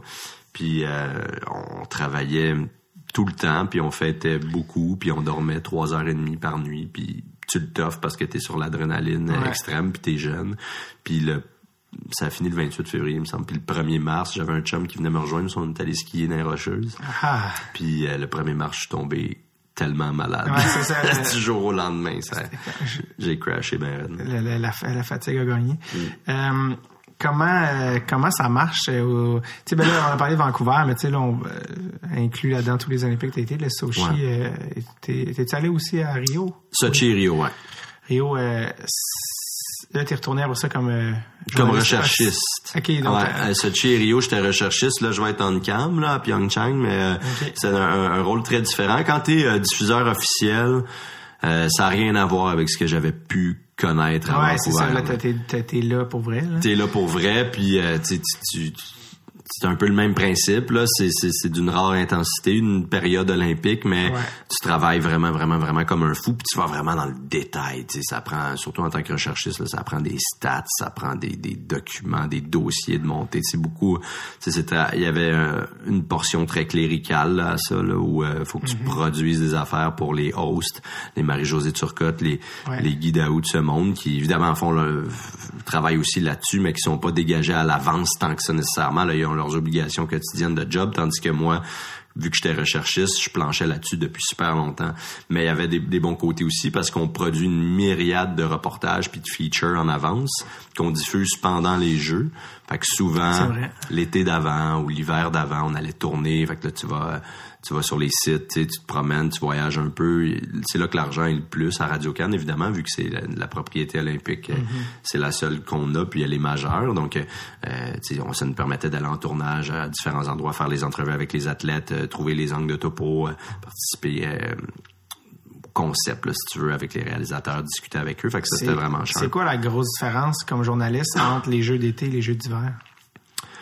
Euh, c'est une bonne question. Le, monde, l'ampleur, je te dirais, mais... L'été, c'est beaucoup plus gros. Là. Ouais, mais il y, a pas, il y en a pas tant que ça de différence parce que pour nous au Québec, au Canada en général, les Jeux d'hiver c'est immense parce qu'on performe vraiment bien. Mais dans le monde, c'est les Jeux d'été. Ouais, c'est trois à quatre fois moins important là. Ah ouais. Mais c'est ironique parce qu'en fait les Jeux de Sochi Sochi. Sushi, comme disait Marcel Aubu. Ah, c'est ça. Euh, sont en fait des jeux d'hiver, puis c'était les plus euh, chers de l'histoire, apparemment. 50 milliards, un peu plus de 50 milliards. Puis c'est de loin plus cher que les jeux d'été, là. Oh oui. Qui sont à peu près 3 4 fois plus petits en termes d'infrastructure, puis de monde, puis de... Ah ouais, hein? Ben là, écoute, on peut... Je veux que tu me parles de la Russie? Ouais, c'est ça. Hein, tu, non, mais tu me dis que justement à Vancouver, ça n'a rien à voir avec, ça, avec ouais. Sochi. Ah, Sochi, c'était bizarre, c'était spécial. Euh, premièrement, c'est une station, juste pour mettre le monde en contexte un peu, c'est une station balnéaire du sud de la Russie, donc c'est pas loin de la, de la mer Noire. Puis euh, euh, puis euh, de la Géorgie puis tout ça là donc il me semble à 8 km de la, de la frontière où tu pouvais y aller en jogging là, fait que t'es vraiment au sud fait qu'on n'a pas cette image là de la Russie mais il y a des palmiers là puis euh, c'est vraiment l'endroit où les gens qui ont de l'argent en Russie vont s'acheter des villas estivales. C'est l'inverse de la Sibérie, en fait. Exact. Mais même en plein, en plein hiver, au mois de février, en fait, c'était à Adler là qu'on était juste à côté de Sechim, peu importe, mais il faisait 8, 10, 12 facilement. Là. Comme à Vancouver, il avait fait très chaud aussi. Mais donc déjà là, tu n'avais pas le même contexte du tout. Il y a rien, il y avait aucune infrastructure de construite, il y avait absolument rien qui prédisposait cet endroit-là à recevoir des Jeux olympiques, là, puisque ça demande comme comme logistique. Tu sais. Alors il a fallu construire des routes euh, à travers les montagnes, des lignes de chemin de fer tous les arénas. ça demandait Il y avait rien, là. Ça demandait des... Ouais, c'est ça. Ils ont exproprié des gens euh, énormément. Euh, ouais, on, on sait pas comment ça s'est fait. Ouais, là, mais... ah, là, Il y a eu des... Ouais, ouais, ça se fait pas comme ici nécessairement, là. Pas dire n'importe quoi non plus, mais il y avait plusieurs reportages européens, que ce soit de France 2 ou autres, des gens qui y allaient, des travailleurs immigrants illégaux sans papier, euh, qui débarquaient puis ils se faisaient confisquer leur passeport au début, ils se faisaient pas payer. Puis il y avait un topo de France 2 euh, là-dessus à un d'ailleurs. Euh, bon, ça s'est pas fait dans les conditions les plus clean, là, si on peut dire. Il fallait que ça se construise, mais comme je te dis, il y avait rien. Puis on peut s'imaginer que euh, c'est les puissants qui s'en sont mis plein les poches là pendant c'est des amis du régime un peu là qui ont dû recevoir les contrôles ici les ça. Disons qu'il y avait beaucoup d'irrégularités puis la montagne ils voulaient en faire le site à la montagne, ils voulaient en faire une espèce d'Alpe de l'Est, là, si on veut, là, de station de ski, tu sais, euh, où les gens viendraient, mais ça te prend un visa pour aller en Russie. Ouais, c'est ça, c'est pas exactement ça. Non, puis c'est compliqué de se rendre dans le sud de la Russie, puis qui a envie de... Alors que tu peux débarquer à Chamonix ouais, euh, en 6 heures, tu sais. Ah, les Canadiens! mais l'ambiance aussi en Russie, là, par... par C'était zéro. C'était zéro. J'avais l'impression d'être dans une ville fantôme, Tu sais, comme un décor de Luke et Luke, euh, de un Far West abandonné, là. exactement. oh non, c'était weird. Il y avait... Il y avait une... Euh, ils ont construit une espèce de ronde, un parc d'attraction qui a de ce que j'ai vu, jamais fonctionné pendant les pendant les jeux. C'est un mirage. Une immense, peut-être ça, je me suis pas approché assez près. c'est une immense grande roue, il y avait pas un chat, tu sais, c'était c'était vraiment c'était tellement bizarre, tu avais l'impression que tout avait été érigé, qu'il y avait dépensé des millions, des milliards de dollars, mais que euh, personne n'y était. Sur le site olympique, tout était euh, regroupé, ce qui est pas de mauvaise idée. Là, tu sais, tous les arénas, que ce soit pour le courte piste, le longue piste, le curling, le hockey féminin, le hockey masculin, le patinage artistique, c'était pas mal tout regroupé. Puis après ça, tu avais les épreuves à la montagne, mais il y avait très peu de gens sur les sites euh, comparativement à Vancouver, mettons là. Fallait que tu passes aussi une ribambelle de, de, de lignes de sécurité avant de te rendre. Fait que ça devenait une espèce d'enceinte. Fait que quand t'étais là, au moins, tu le sentais moins. une fois que t'étais rendu dans l'enceinte, tu sentais moins que t'étais entouré de, de, de, de, de, gardiens un peu louches, là. Mais... Euh, c'était là pareil, tu sais, puis ça fait peut-être que ça faisait en sorte que ça décourageait les gens, puis Sochi en, soi là, c'est pas des c'est pas une mégalopole de, de millions d'habitants là, tu sais. Mm-hmm. Fait qu'il fallait qu'il y ait énormément de voyageurs étrangers, puis visiblement c'est pas c'est pas ce qui s'est passé non plus. Donc c'était vraiment est-ce que c'est une ambiance glauque un peu là. Ben ouais, visiblement oui.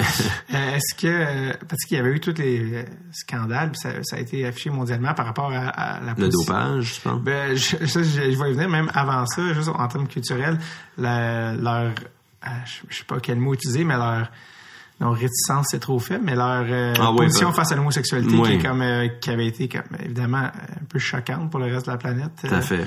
Euh, comment tu sentais ça là-bas? C'était quoi? Zéro. On a zéro, zéro ben, senti ça. tu sais, parce qu'il va, il va avoir des, tu, tu reçois la planète, tu sais.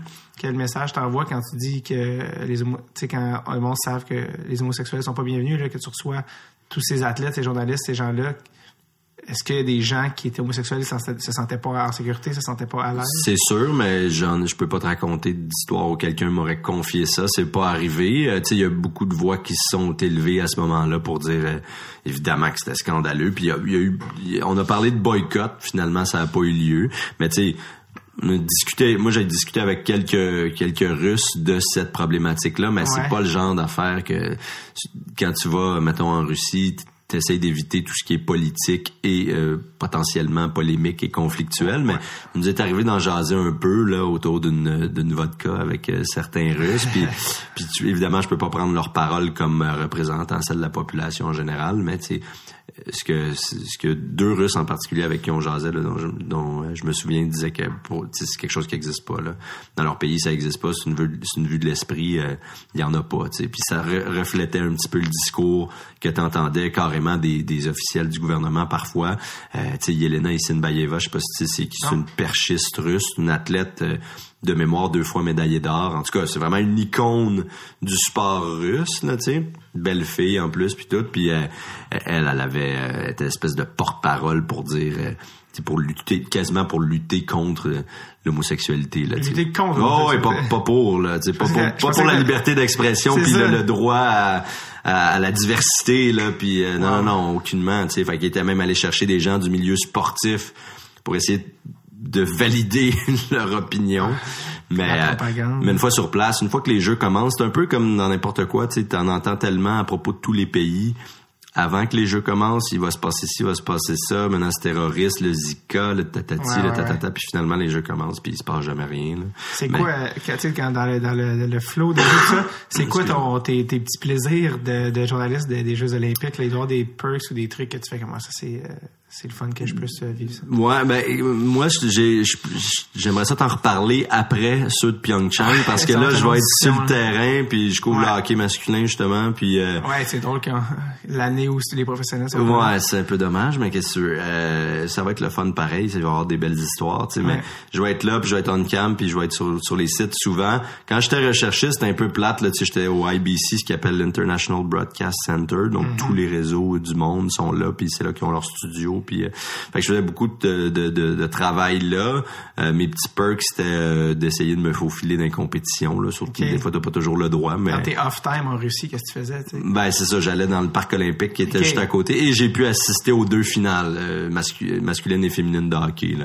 J'étais là pour la victoire contre la Suède et des gars et pour la victoire dramatique contre les Américaines des filles. Ah oui, on salue Marie-Philippe. Avec ses deux buts. Ouais, vraiment. Mais il s'était passé quelque chose avec le Canada la finale, euh, juste avant, là, Niklas Backstrom avait été retiré de l'alignement pour des raisons de. le mot, je veux pas dire le mot dopage, là, parce que c'est ben trop dramatique, mais il y avait, il y avait une euh, substance détectée qui, dans le fond, qui est pas vraiment euh, du dopage, mais qui est comme illicite selon le, le selon les règles olympique. Puis là, en tout cas, il était retiré d'alignement, mais tu sais, genre, puis là, finalement, ben, c'est quand même un joueur d'impact aussi, Nicolas Backstrom. Quand même, oui. Puis euh, là, finalement, le Canada a gagné. Puis là, finalement, ils ont quand même fini par lui donner sa médaille d'argent. Mais euh, ça, ça, ça c'est comme passer un peu dans le banc parce qu'on a gagné puis nous on est contents. Mais, Guillaume Lefrançois couvrait les, les, le hockey pour nous. Il s'en rappelle sûrement mieux que moi parce que moi je faisais euh, tout, tout, tout, tout, tous les sports. Là peut-être moins impliqué un peu dans le hockey, mais oui, les, les, les, règles de la Ligue nationale, les produits dopants puis les produits interdits sont pas les mêmes que ce que tu retrouves de l'IHF. Il y a des choses dans le Red Bull qui sont euh, illégales. Ou, euh, la taurine qui est dans le Red Bull est illégale aux Olympiques. Il faut, faut vraiment, faut vraiment faire, que tu saches tout. C'est sûr a des erreurs de on est très cynique par rapport à ça, mais c'est clair que des erreurs de bonne foi euh, je pense que doivent ça, je pense arriver. Que ça, une. Hein. comme euh, je pense qu'Aniklas Backstrom voulait de la finale. Je pense pas qu'il. Alors c'est sûr, puis je pense pas qu'il visiblement c'était un petit produit qui était permis dans la Ligue nationale, c'est peut-être juste parce qu'il avait mal checké ses affaires. Ça se peut aussi. Là. Puis si on, sort du hockey, mettons Maria Sharapova, euh, on peut lui lancer la pierre, mais en même temps, le, produit qu'elle a pris, le meldonium, c'était banni par euh, la WTA, l'ITF, depuis le, 1er janvier. Puis elle, s'est fait pincer aux internationaux d'Australie il y a deux ans, donc deux semaines après, deux, trois semaines après, puis elle prenait ça depuis toujours ou presque. Fait que oui, euh, c'est inexcusable parce que c'est Sharapova puis elle a un staff immense autour d'elle. Elle aurait jamais dû, ça aurait jamais dû lui glisser entre les doigts. Mais on peut euh, se permettre de, de réfléchir là-dessus. Ouais, je comprends. Et donc, pour revenir aux, prochains Olympiques, oui. en Corée, mm-hmm du Sud. Idéalement, oui. si possible. Pas trop loin de la euh, Corée du Nord. Évidemment, il faut, pour, euh, pour la première fois que, tu vas être on cam aux Olympiques, euh, les athlètes, ben en fait, on se parle pas des athlètes, les joueurs de hockey professionnels n'y seront pas. Ben, professionnels. Les joueurs de la Ligue nationale, ils sont. Il y a des joueurs professionnels, mais les joueurs de la Ligue nationale. ce sont tous des joueurs professionnels. Oui, exactement. presque, les, juniors. Ce qu'on pourrait, ce qu'on pourrait oser appeler les meilleurs joueurs au monde n'y seront pas. Mm-hmm. La fameuse équipe qui aurait pu compter à la fois Crosby et McDavid dont certains euh, parlent de cette équipe fantôme comme potentiellement la meilleure qui aurait jamais été assemblée dans l'histoire. Euh, avec, euh, parce que tu sais dans quatre ans, ben, là, avec Stamkos, avec Tavares, juste Stamkos là, qui était blessé au dernier, ouais. Tavares qui, Tavares qui s'est blessé au dernier, euh, pendant, ouais, au, début. Ben, ben, justement, ce qui, ce qui, ce qui nous amène au point suivant, parce que justement, c'est exactement ce qui fait capoter les propriétaires de joueurs, oui. ben, ben propriétaires de joueurs, propriétaires d'équipe, mais c'est eux qui payent les joueurs, donc d'une certaine manière, euh, qui c'est ça qui fait qu'ils veulent plus laisser les joueurs aller aux Olympiques. C'est des questions d'assurance. Je veux que tu nous, expliques pour le commun des mortels pourquoi les joueurs de la nationale sont pas aux Olympiques. Moi, j'ai l'impression que les, les questions d'assurance puis de transport, c'est de la poudre aux yeux plus que d'autres choses. Là. Euh, mettons qu'on prend ça de la base, OK? Le, la Ligue nationale de hockey demande toujours euh, à l'IHF, la Fédération internationale de hockey sur glace, et le Comité international olympique, le CIO, de défrayer les coûts de transport, logistique, hébergement mm-hmm. pour les familles et les assurances aussi. Ce qu'ils avaient fait pour les Olympiques de fait. Sochi. Oui, oui, oui. Puis de Vancouver, puis euh, probablement depuis Nagano en 98 quand les professionnels ont commencé à, à, débarquer. Mais euh, on disait qu'on s'entendait pas entre Bettman, euh, Thomas Bach, qui est le président du CIO, René Fassel, qui est celui de la Fédération internationale, sur les montants à défrayer, puis tout ça. Puis plus les négociations avançaient, plus on s'est aperçu que dans le fond, Bettman avait autre chose en tête. Euh, C'est-à-dire? Lui, il voulait utiliser, puis il l'a dit le plus vers la fin, il voulait pouvoir utiliser carrément, pour simplifier, le logo olympique. Les anneaux, ok, c'est ce que c'est ce que vendent euh, c'est ce que vend le CIO, là, c'est sa marque, tout, son argent est fait là-dessus, là, qui sont utilisés nulle part dans le monde, là, à part en, en, circonstances bien précises, quand tu es diffuseur, pendant une période précise. Nous, à Radio Cannes, t'as pas le droit de voir les anneaux entre tel mois puis tel mois, là. Quand ça fait six mois que les jeux sont finis, on n'a plus le droit de les utiliser. C'est pas euh, hasardeux, là. Non, non, ils n'y pas avec leurs anneaux, c'est vraiment... Puis, évidemment, bon, avec lnh.com, puis cette, cette plateforme-là qui a besoin d'être nourrie, qui fournit énormément de vidéos, euh, qui est de plus en plus consulté, tout ça. Batman, la Ligue nationale, voulait utiliser les highlights, voulait avoir, dans le fond, sa part du gâteau, tu voulait que euh, tout ce qui était euh, branding olympique puisse être récupéré par la Ligue nationale. Puis ça, ben, ça, ça, vaut, ça vaut une fortune à ce moment-là parce que tu peux faire, faire du millage là-dessus, tu peux aller chercher de la pub, tu peux. Et il voulait à quelque part toucher sa part du gâteau, voulait une espèce de une forme de ristourne contourner, si on veut, du méga gâteau olympique.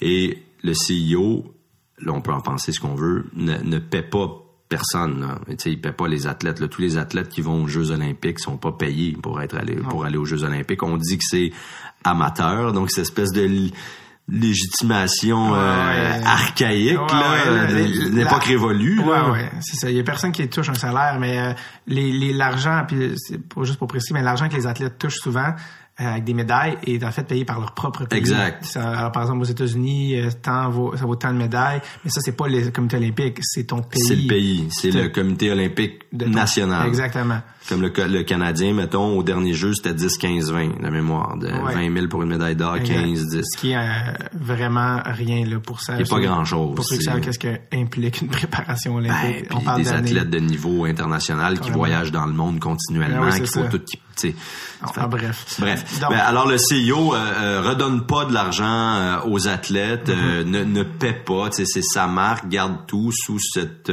cette justification amateur-là. Ouais eux sont professionnels, alors en gros, Batman voulait avoir sa part du gâteau. C'est, si on, on résume, là, bottom, bottom, line, il voulait avoir sa part du gâteau. Le CEO était pas d'accord parce qu'il se disait probablement si on ouvre une porte à ce niveau-là, ben peut-être qu'il va falloir ouvrir les valves, puis euh, puis ça arrêtera plus. sais.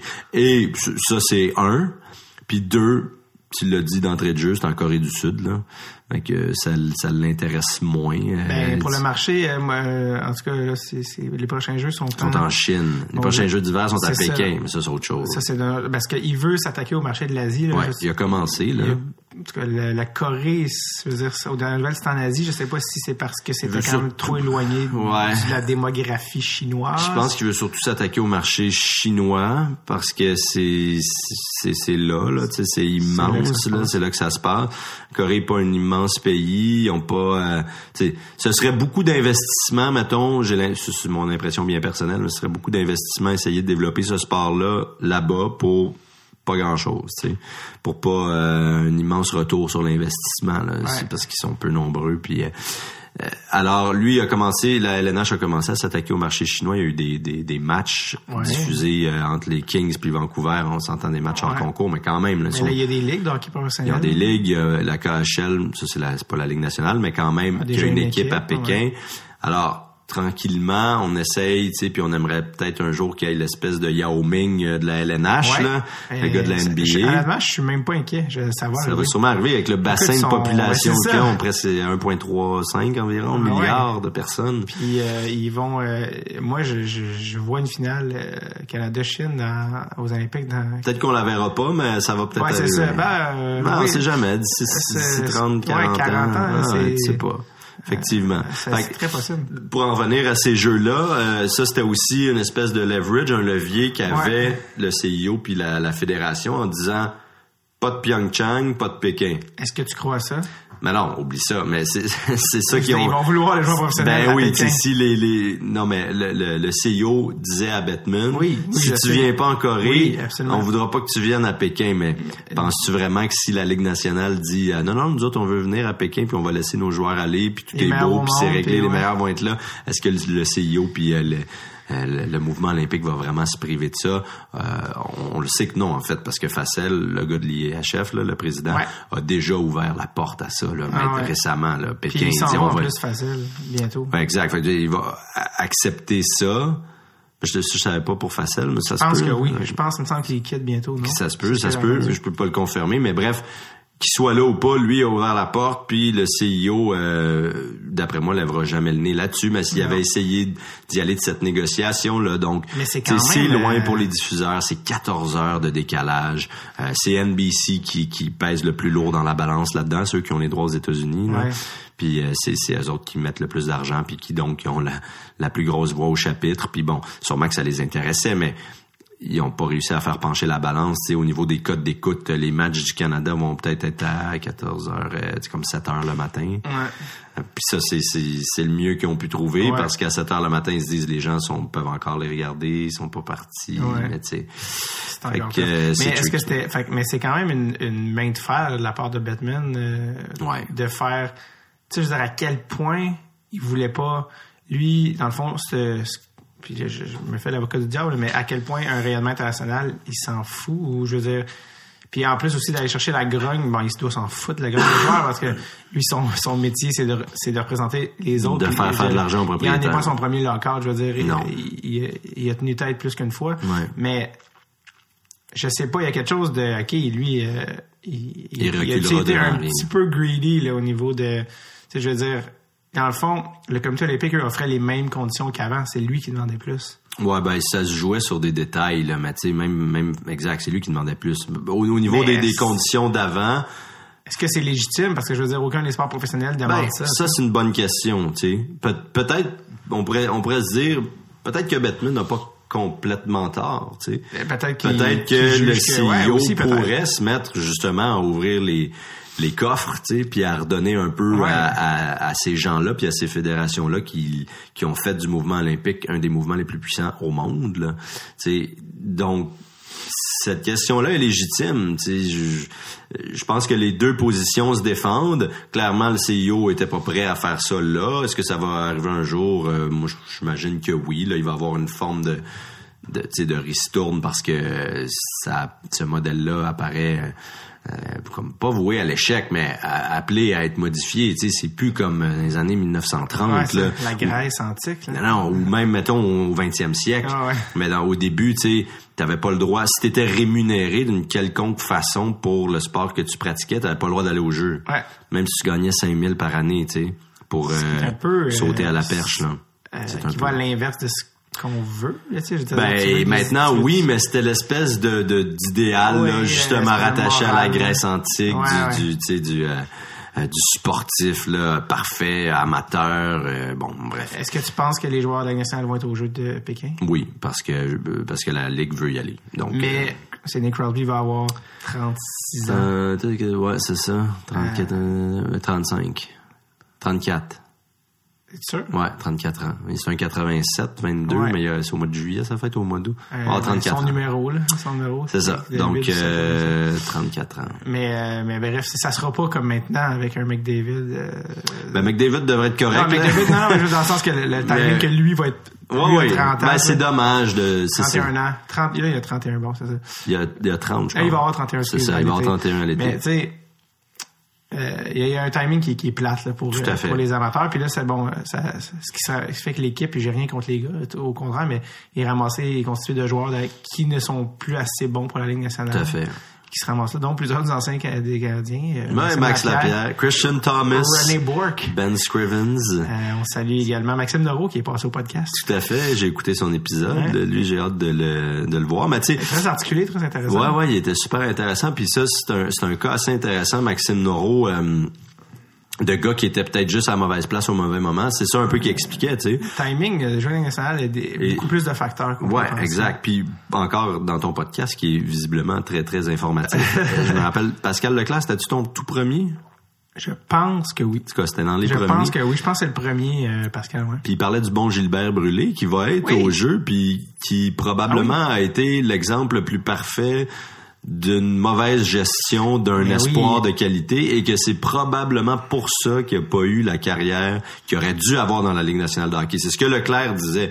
Puis quand tu l'écoutes, puis bon, c'est ce qui s'est passé, sa fracture au sternum à son deux ou troisième match dans la Ligue, monté bien trop jeune, il était frêle à ce moment-là, mais Columbus avait personne, puis ça faisait quelques années qu'il y a eu l'expansion, il essayait de, de, promouvoir euh, des gars à l'interne, puis bon, d'essayer de, d'attirer les gens avec des joueurs flashy, puis Brûlé était vraiment pas prêt, puis qu'après ça, ils l'ont brûlé sans mauvais jeu de mots. c'est ça qui est terrible, c'est qu'il porte ce nom-là. Oui, c'est un peu drôle. Mais euh, bref, euh, sais, lui, peut-être qu'il aurait pu jouer plus longtemps dans la Ligue nationale. Donc, tu vas avoir quand même des histoires intéressantes, puis des gars, un, bon niveau de hockey, là, tu sais. Euh, même si Max Lapierre, ça fait longtemps qu'on l'a pas vu grinder autour du filet. Euh, J'asais avec avec lui justement cette semaine, puis il me disait, tu sais, Bon, moi, j'ai tout fait pour rester dans la Ligue nationale en jouant mon rôle de petite peste, celui qu'on m'a un peu attribué quand je suis arrivé, mais je suis pas, je suis pas certain que j'aurais pas pu faire autre chose. Il y avait quand même euh, certains... Euh, certains niveaux de skills, un bon patin, euh, tu sais, a marqué des gros buts dans la la run 2010 là jusqu'à la, la, fameuse run Yaroslav Alak là. il avait compté il me semble dans le septième match contre Washington puis je sais qu'il a sorti un gros but contre les Pingouins aussi tu sais je te dis pas que c'est un clutch player, là, mais. Non, mais il y avait, il y avait un, petit quelque chose. Ouais, ouais. Il était dans l'équipe des Canucks qui était la finale en 2011 également. Tout à fait, tout à fait. Il a fait de la finale de la Coupe. L'année d'après, dans le fond. Euh, euh ouais, ouais, quand tu penses à ça.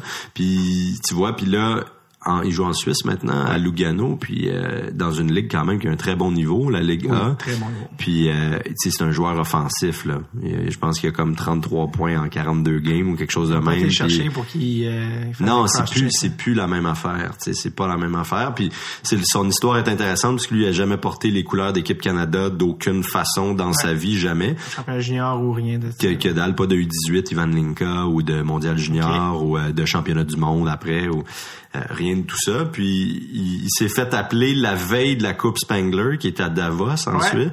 Il faisait même pas partie des plans d'équipe Canada, de Team Canada pour les Jeux de Pyeongchang jusqu'à tout récemment, parce qu'ils ont eu plusieurs tournois préparatoires, puis ils étaient jamais là, tu sais. Mm-hmm. Puis là, je pense qu'il leur manquait un gars, puis le 26 décembre à 11h le soir, il s'est fait appeler pour dire Yo doute, tu peux-tu être là demain, genre, pour jouer avec, avec nous autres à la Coupe Spangler. Ben puis il s'est pointé là, il a super bien fait, il a, il a, produit, euh, il a été très très efficace, genre il était spécialiste, mettons, des, des mises au jeu, jouant des avantages numériques, mais un peu en avantage, il me disait aussi, un rôle plus offensif, vraiment une espèce de de joueurs bons dans les deux sens de la patinoire. mais tu sais peut-être euh, niveau joueur de centre deuxième trio là mettons pour l'équipe où on verra qu'est-ce que ça va donner mais bref ils l'ont tellement aimé que dix jours après ils ont dit qu'ils s'en allaient au jeu tu sais. Mais il a jamais fait partie des plans au départ. Puis euh, avec euh, les, les, les bons tout ce qui se passe avec la Russie là, les, les athlètes russes qui hmm. sont bannis là, qui sont ben, pas vraiment là. ça c'est finalement non là, mais un à un ils sont acceptés ou refusés, ils en refusent quelques-uns.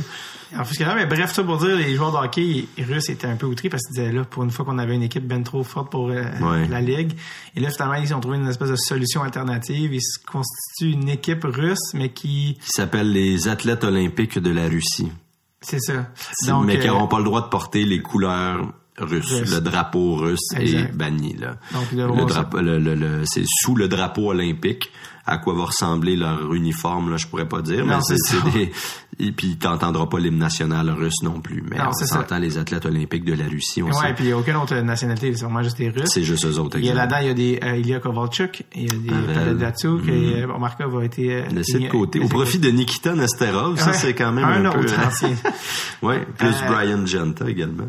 Oui, avec les, les Américains. Américain, ouais. Et, euh, j'ai remarqué, eh j'ai regardé ça parce que c'est sorti, hier en fait les les, les Russes, ouais, le line-up russe est sorti hier. Et c'est des gars tous de la KHL et tous les joueurs viennent de trois équipes. C'est trois équipes, ok, tu vois, je t'ai pas rendu là dans ma recherche Genre, encore. Euh, je regardais, parce qu'il y avait leur logo KHL. Ils viennent soit de Pétersbourg, euh, ils sont, il y a juste trois équipes. Là, je me dis, OK, fait qu'il y a trois équipes qui ont toutes les richesses ou il y a quelque chose qu'on sait pas. Peut-être une guerre de clochers un peu aussi. Ouais, J'en avec un journaliste russe euh, il y a pas si longtemps, ben, un, Québécois qui est établi en Russie depuis plusieurs années. Puis euh, quand j'ai eu, parce qu'on avait, il y avait peut-être été question pour nous d'aller faire de quoi avec Markov mm-hmm. en Russie, comme le journal de Montréal a mm-hmm. fait d'ailleurs. Euh, mais plus, plus à saveur olympique parce qu'on pensait tous qu'il allait y être, qu'il y a quand même une très bonne saison là, avec Lakbar, Kazan. Puis euh, le journaliste en question me disait, il était courtisé par Moscou, par une des équipes euh, moscovites. Il était courtisé par peut-être Saint-Pétersbourg aussi, mais par les plus gros clubs de la KHL. Puis lui, pour des raisons familiales essentiellement, il a décidé de s'en aller à Kazan. Et le journaliste me disait, moi, je mettrais pas, tu nécessairement trop d'argent sur lui parce qu'en Russie, il y a beaucoup de guerres de clochers puis c'est pas les gens qui sont à Kazan qui tirent les ficelles, puis parce qu'il a levé le nez sur les grosses organisations de la KHL, ça se peut qu'il reste chez eux. Puis finalement, il est pas choisi. Est-ce que c'est juste pour ça? Je, sais pas.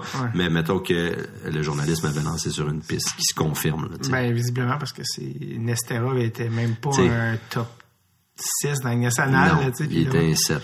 L'autre était top 3 depuis 20, 10 ans, 15 ans. Mm.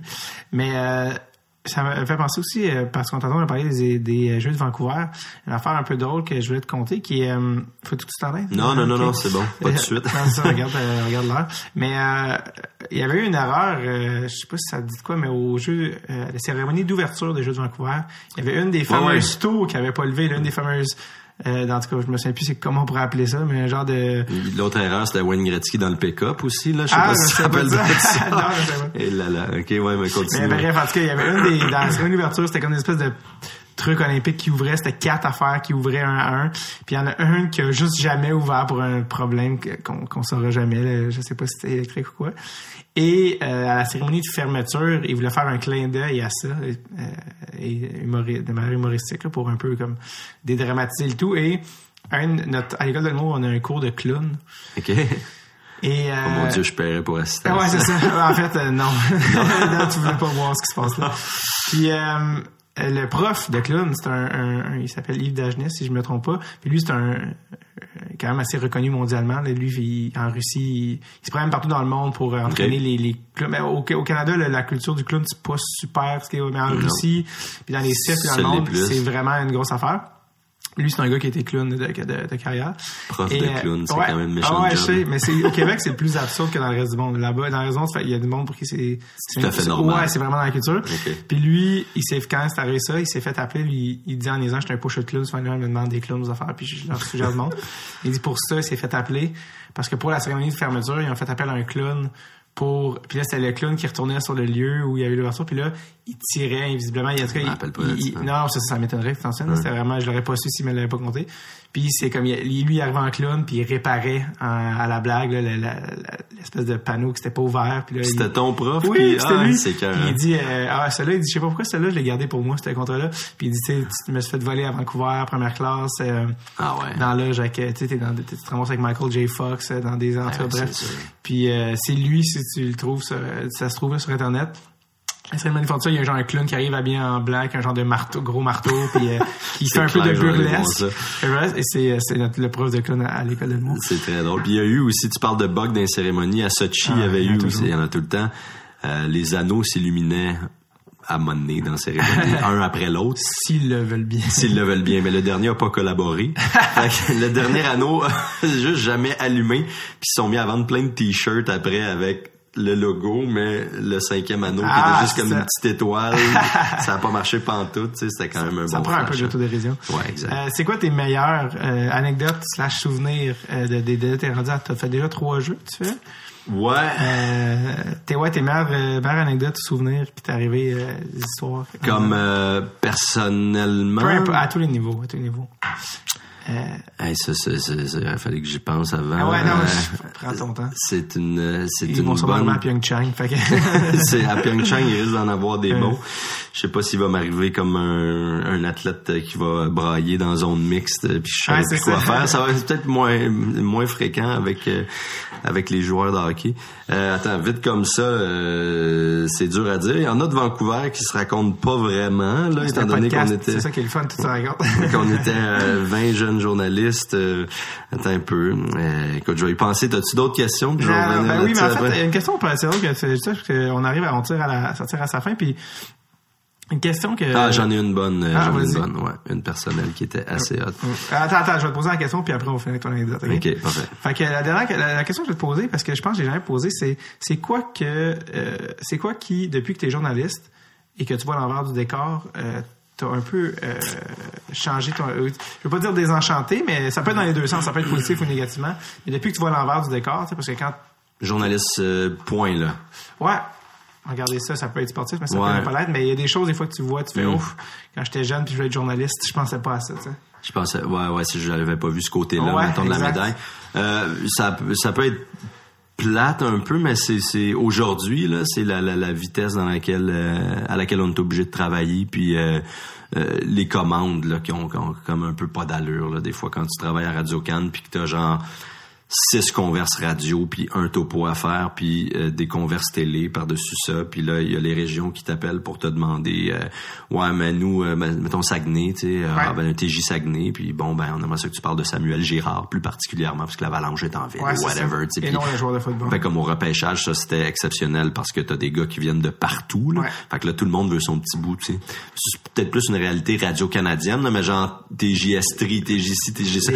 l'idée ta converse par tel tel gars, tel gars, tel... Fait que là, faut tout que tu changes tout le temps. Faut que tu produises un topo. T'as des textes web à écrire. Ça peut avoir l'air euh, de se plaindre le ventre plein. C'est pas ça. Puis ça, c'est au sport, mais c'est la même chose aux nouvelles aussi. C'est qu'on est souvent appelé à travailler tellement vite, je trouve, que oui, en a des erreurs. Il y a, y a, pas le choix. là. C'est comme, tu vas trop vite, puis tu veux bien faire, puis tu vérifies, mais comme des fois, tu passes vite, puis Colin, tu pensais à d'autres affaires en même temps. Fait quelque chose qui t'échappe. Vous êtes Fabienne Larouchisée. Non, mais je fais ben... ça, Le citron est pressé, mettons. Apparemment qu'on est Fabienne Larouchisée, si tu veux. Euh, c'est un terme euh, que j'ai...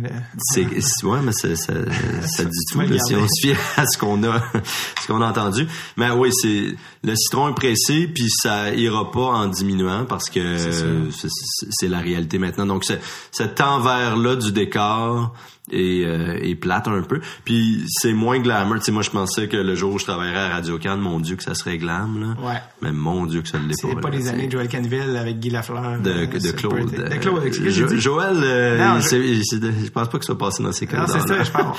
On- qui est en fait un coach de nationale de hockey. Ouais, les sandwichs sont aussi bruns à la cafétéria là, que Ouais, euh, dans les écoles secondaires, ça je peux te dire ça. La fameuse euh, cafétéria de Radio Cannes. Ouais, qui va disparaître là Un autre parce que ouais, mais c'est parce qu'on déménage Oui. En 2020. C'est tout Apparemment. Ouais.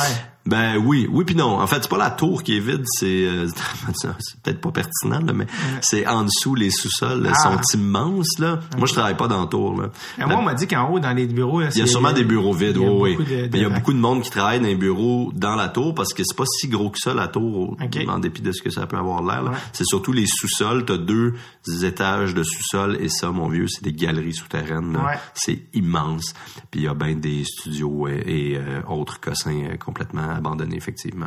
Donc là, bref, on déménage en 2022, la cafétéria va disparaître. C'était mon aparté. Autre affaire. Ce qui nous amène à, à l'anecdote pour. euh, Écoute, à Rio, ouais, ben j'ai plusieurs bons souvenirs, euh, mais à Rio c'était assez épique. On, j'avais plus de temps à Rio le soir, surtout fait que j'étais allé trois fois à l'athlétisme. Euh, J'ai vu Michael Phelps faire son 200 papillons euh, quand il est monté sur le câble dans le milieu. Là, puis je sais pas si t'as vu cette, euh, cette image-là, mais en tout cas, Est-ce que tu l'as vu au after party en allumant son bain? non, I, I wish, mais malheureusement non. Euh, bref, j'ai un ami qui, qui couvre pour le web, Olivier Arbour, on n'a pas le nommé, un journaliste euh, qui fut sportif, qui est autre maintenant, et euh, qui lui a le mandat de cou- tu sais il filme tout avec son téléphone puis il fait des, des histoires avec ça mais pas des stories Snapchat nécessairement mais plus il va faire du montage après fait quelque chose de tête mais c'est genre des mini reportages mais un peu à l'agent René Dufort mettons, ouais. qui était pas là à Rio donc il y avait ce genre de créneau là mais uniquement web puis on lui avait promis un billet pour le 100 mètres pour aller voir Usain Bolt, Andre DeGrasse et compagnie. La- la- qui est comme le summum des Jeux Le Olympiques. summum, là, c'est tu sais. ça, même quand tu as une accréditation broadcaster, tu peux pas rentrer, ça te prend un super power billet, genre, de plus.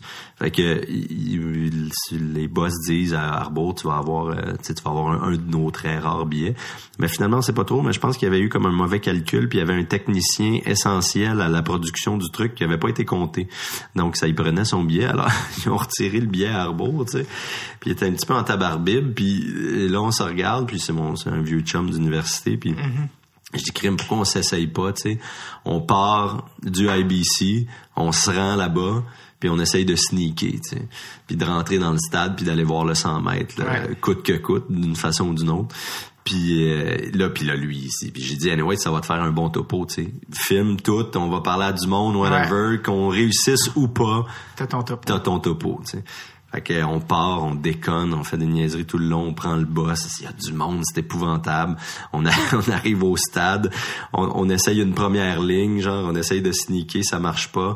On réussit finalement à se prendre des... Ça prenait un bracelet spécial. On jase avec une fille, elle nous en donne. On s'en va dans une autre file, un petit peu plus sketch, média. On passe à travers plusieurs mailles du filet, mais genre à- juste avant de rentrer dans le stade, euh, la dernière cohorte de gardiens de sécurité, parce qu'il y en a plein, sont comme euh, ils sont où euh, vos billets? On a dit écoute, euh, ils sont en dedans, c'est la prod qui les a, tu sais. Là on name drop Robert Frozy, qui est probablement le pire name drop de, de l'histoire. À Rio, son impact, c'est majeur. Robert Frozy, euh, il has our tickets, tu sais, mais ça comme non, ça passait pas au conseil. Mais on passe vraiment proche de faire fléchir le gars en lui disant on s'en va rejoindre notre équipe, on est euh, dans le truc de diffusion pis tout ça. Bref, on fait des pieds et des mains, y a rien qui marche, on commence à stresser un peu. On, s'en- on fait le tour du stade, on s'en va voir genre une gang de, de scalpers brésiliens qui parlent juste portugais, genre. Ouais. On Parce qu'au Brésil, les gens parlent pas espagnol, mais bien parle portugais. Puis on se met à dealer avec eux pendant comme 15 minutes, puis on achète des billets. Dont on ne connaît pas la validité à ce moment-là. Non, pas vraiment, mais finalement, on se retrouve genre sixième rangée. Ça a aucun sens. Pratiquement, à, à- tu sais, de l'autre bord de la ligne d'arrivée, on, on voyait quand même, euh, on voyait quand même très bien. On les a payés des peanuts, là. C'était dérisoire versus Ah ouais? ce que ça pensais dû que- coûter. je pensais que c'était- Ben, on a dealé, puis euh, regarde, euh, 1000 c'est ça. Parce que c'est chaque course de 100 mètres aux Olympiques est un moment historique. Oui, oui, exact. Puis moi, moi c'était comme un de mes objectifs de vie, genre d'être dans ça. un stade olympique. Je tripe vraiment athlétisme. Pas celui à là. Montréal, mais Celui-là, ça allait. Mais d'être dans un stade olympique, dans une session d'athlétisme, idéalement un 100 mètres ou un 200 mètres, quelque chose Ouais. d'épique, mais d'assister vraiment à une session euh, d'athlétisme, puis on va se le dire, le 100 mètres, il est mythique. Fait que c'était un peu le target. Puis bon, c'est ça, on a payé euh, euh, ces billets-là de façon dérisoire. Puis on, est, on y a assisté, puis on était vraiment privilégiés. Puis c'était écœurant, tu sais. Puis, bon, puis le topo était assez bon, ben mais c'est c'est poche qu'on n'ait pas... Le summum, ça aurait été vraiment d'avoir réussi par nos petites ben oui, de rentrer. Euh, ça a été la coche juste en dessous, mais c'est vraiment, vraiment un beau moment. Est-ce qu'on peut trouver ce topo-là? Hein? Il a été obligé d'être retiré à cause de ce que je t'expliquais. Après six mois, on peut plus, loin, mais euh, on peut sûrement le voir chez Colis là. Euh, écoute, si ça t'intéresse, je peux te l'envoyer. je suis pas sûr que les auditeurs vont pouvoir ah, C'est ça, c'est pour ça, que je demandais. euh, merci Alexandre pour la table. Ça fait grand plaisir. Merci à toi, David. C'est bien le fun. On en profite pour saluer ma sœur en Australie. Salut, Erika. Hey, merci. Bye bye. Bye bye.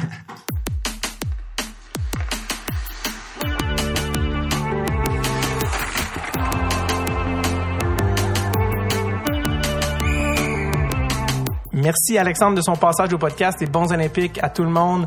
C'est une occasion de voir nos meilleurs joueurs euh, qui sont pas dans la Ligue nationale à l'œuvre et aussi de prendre une nouvelle de monsieur René Bourque. Allez, bons olympiques. Bye bye.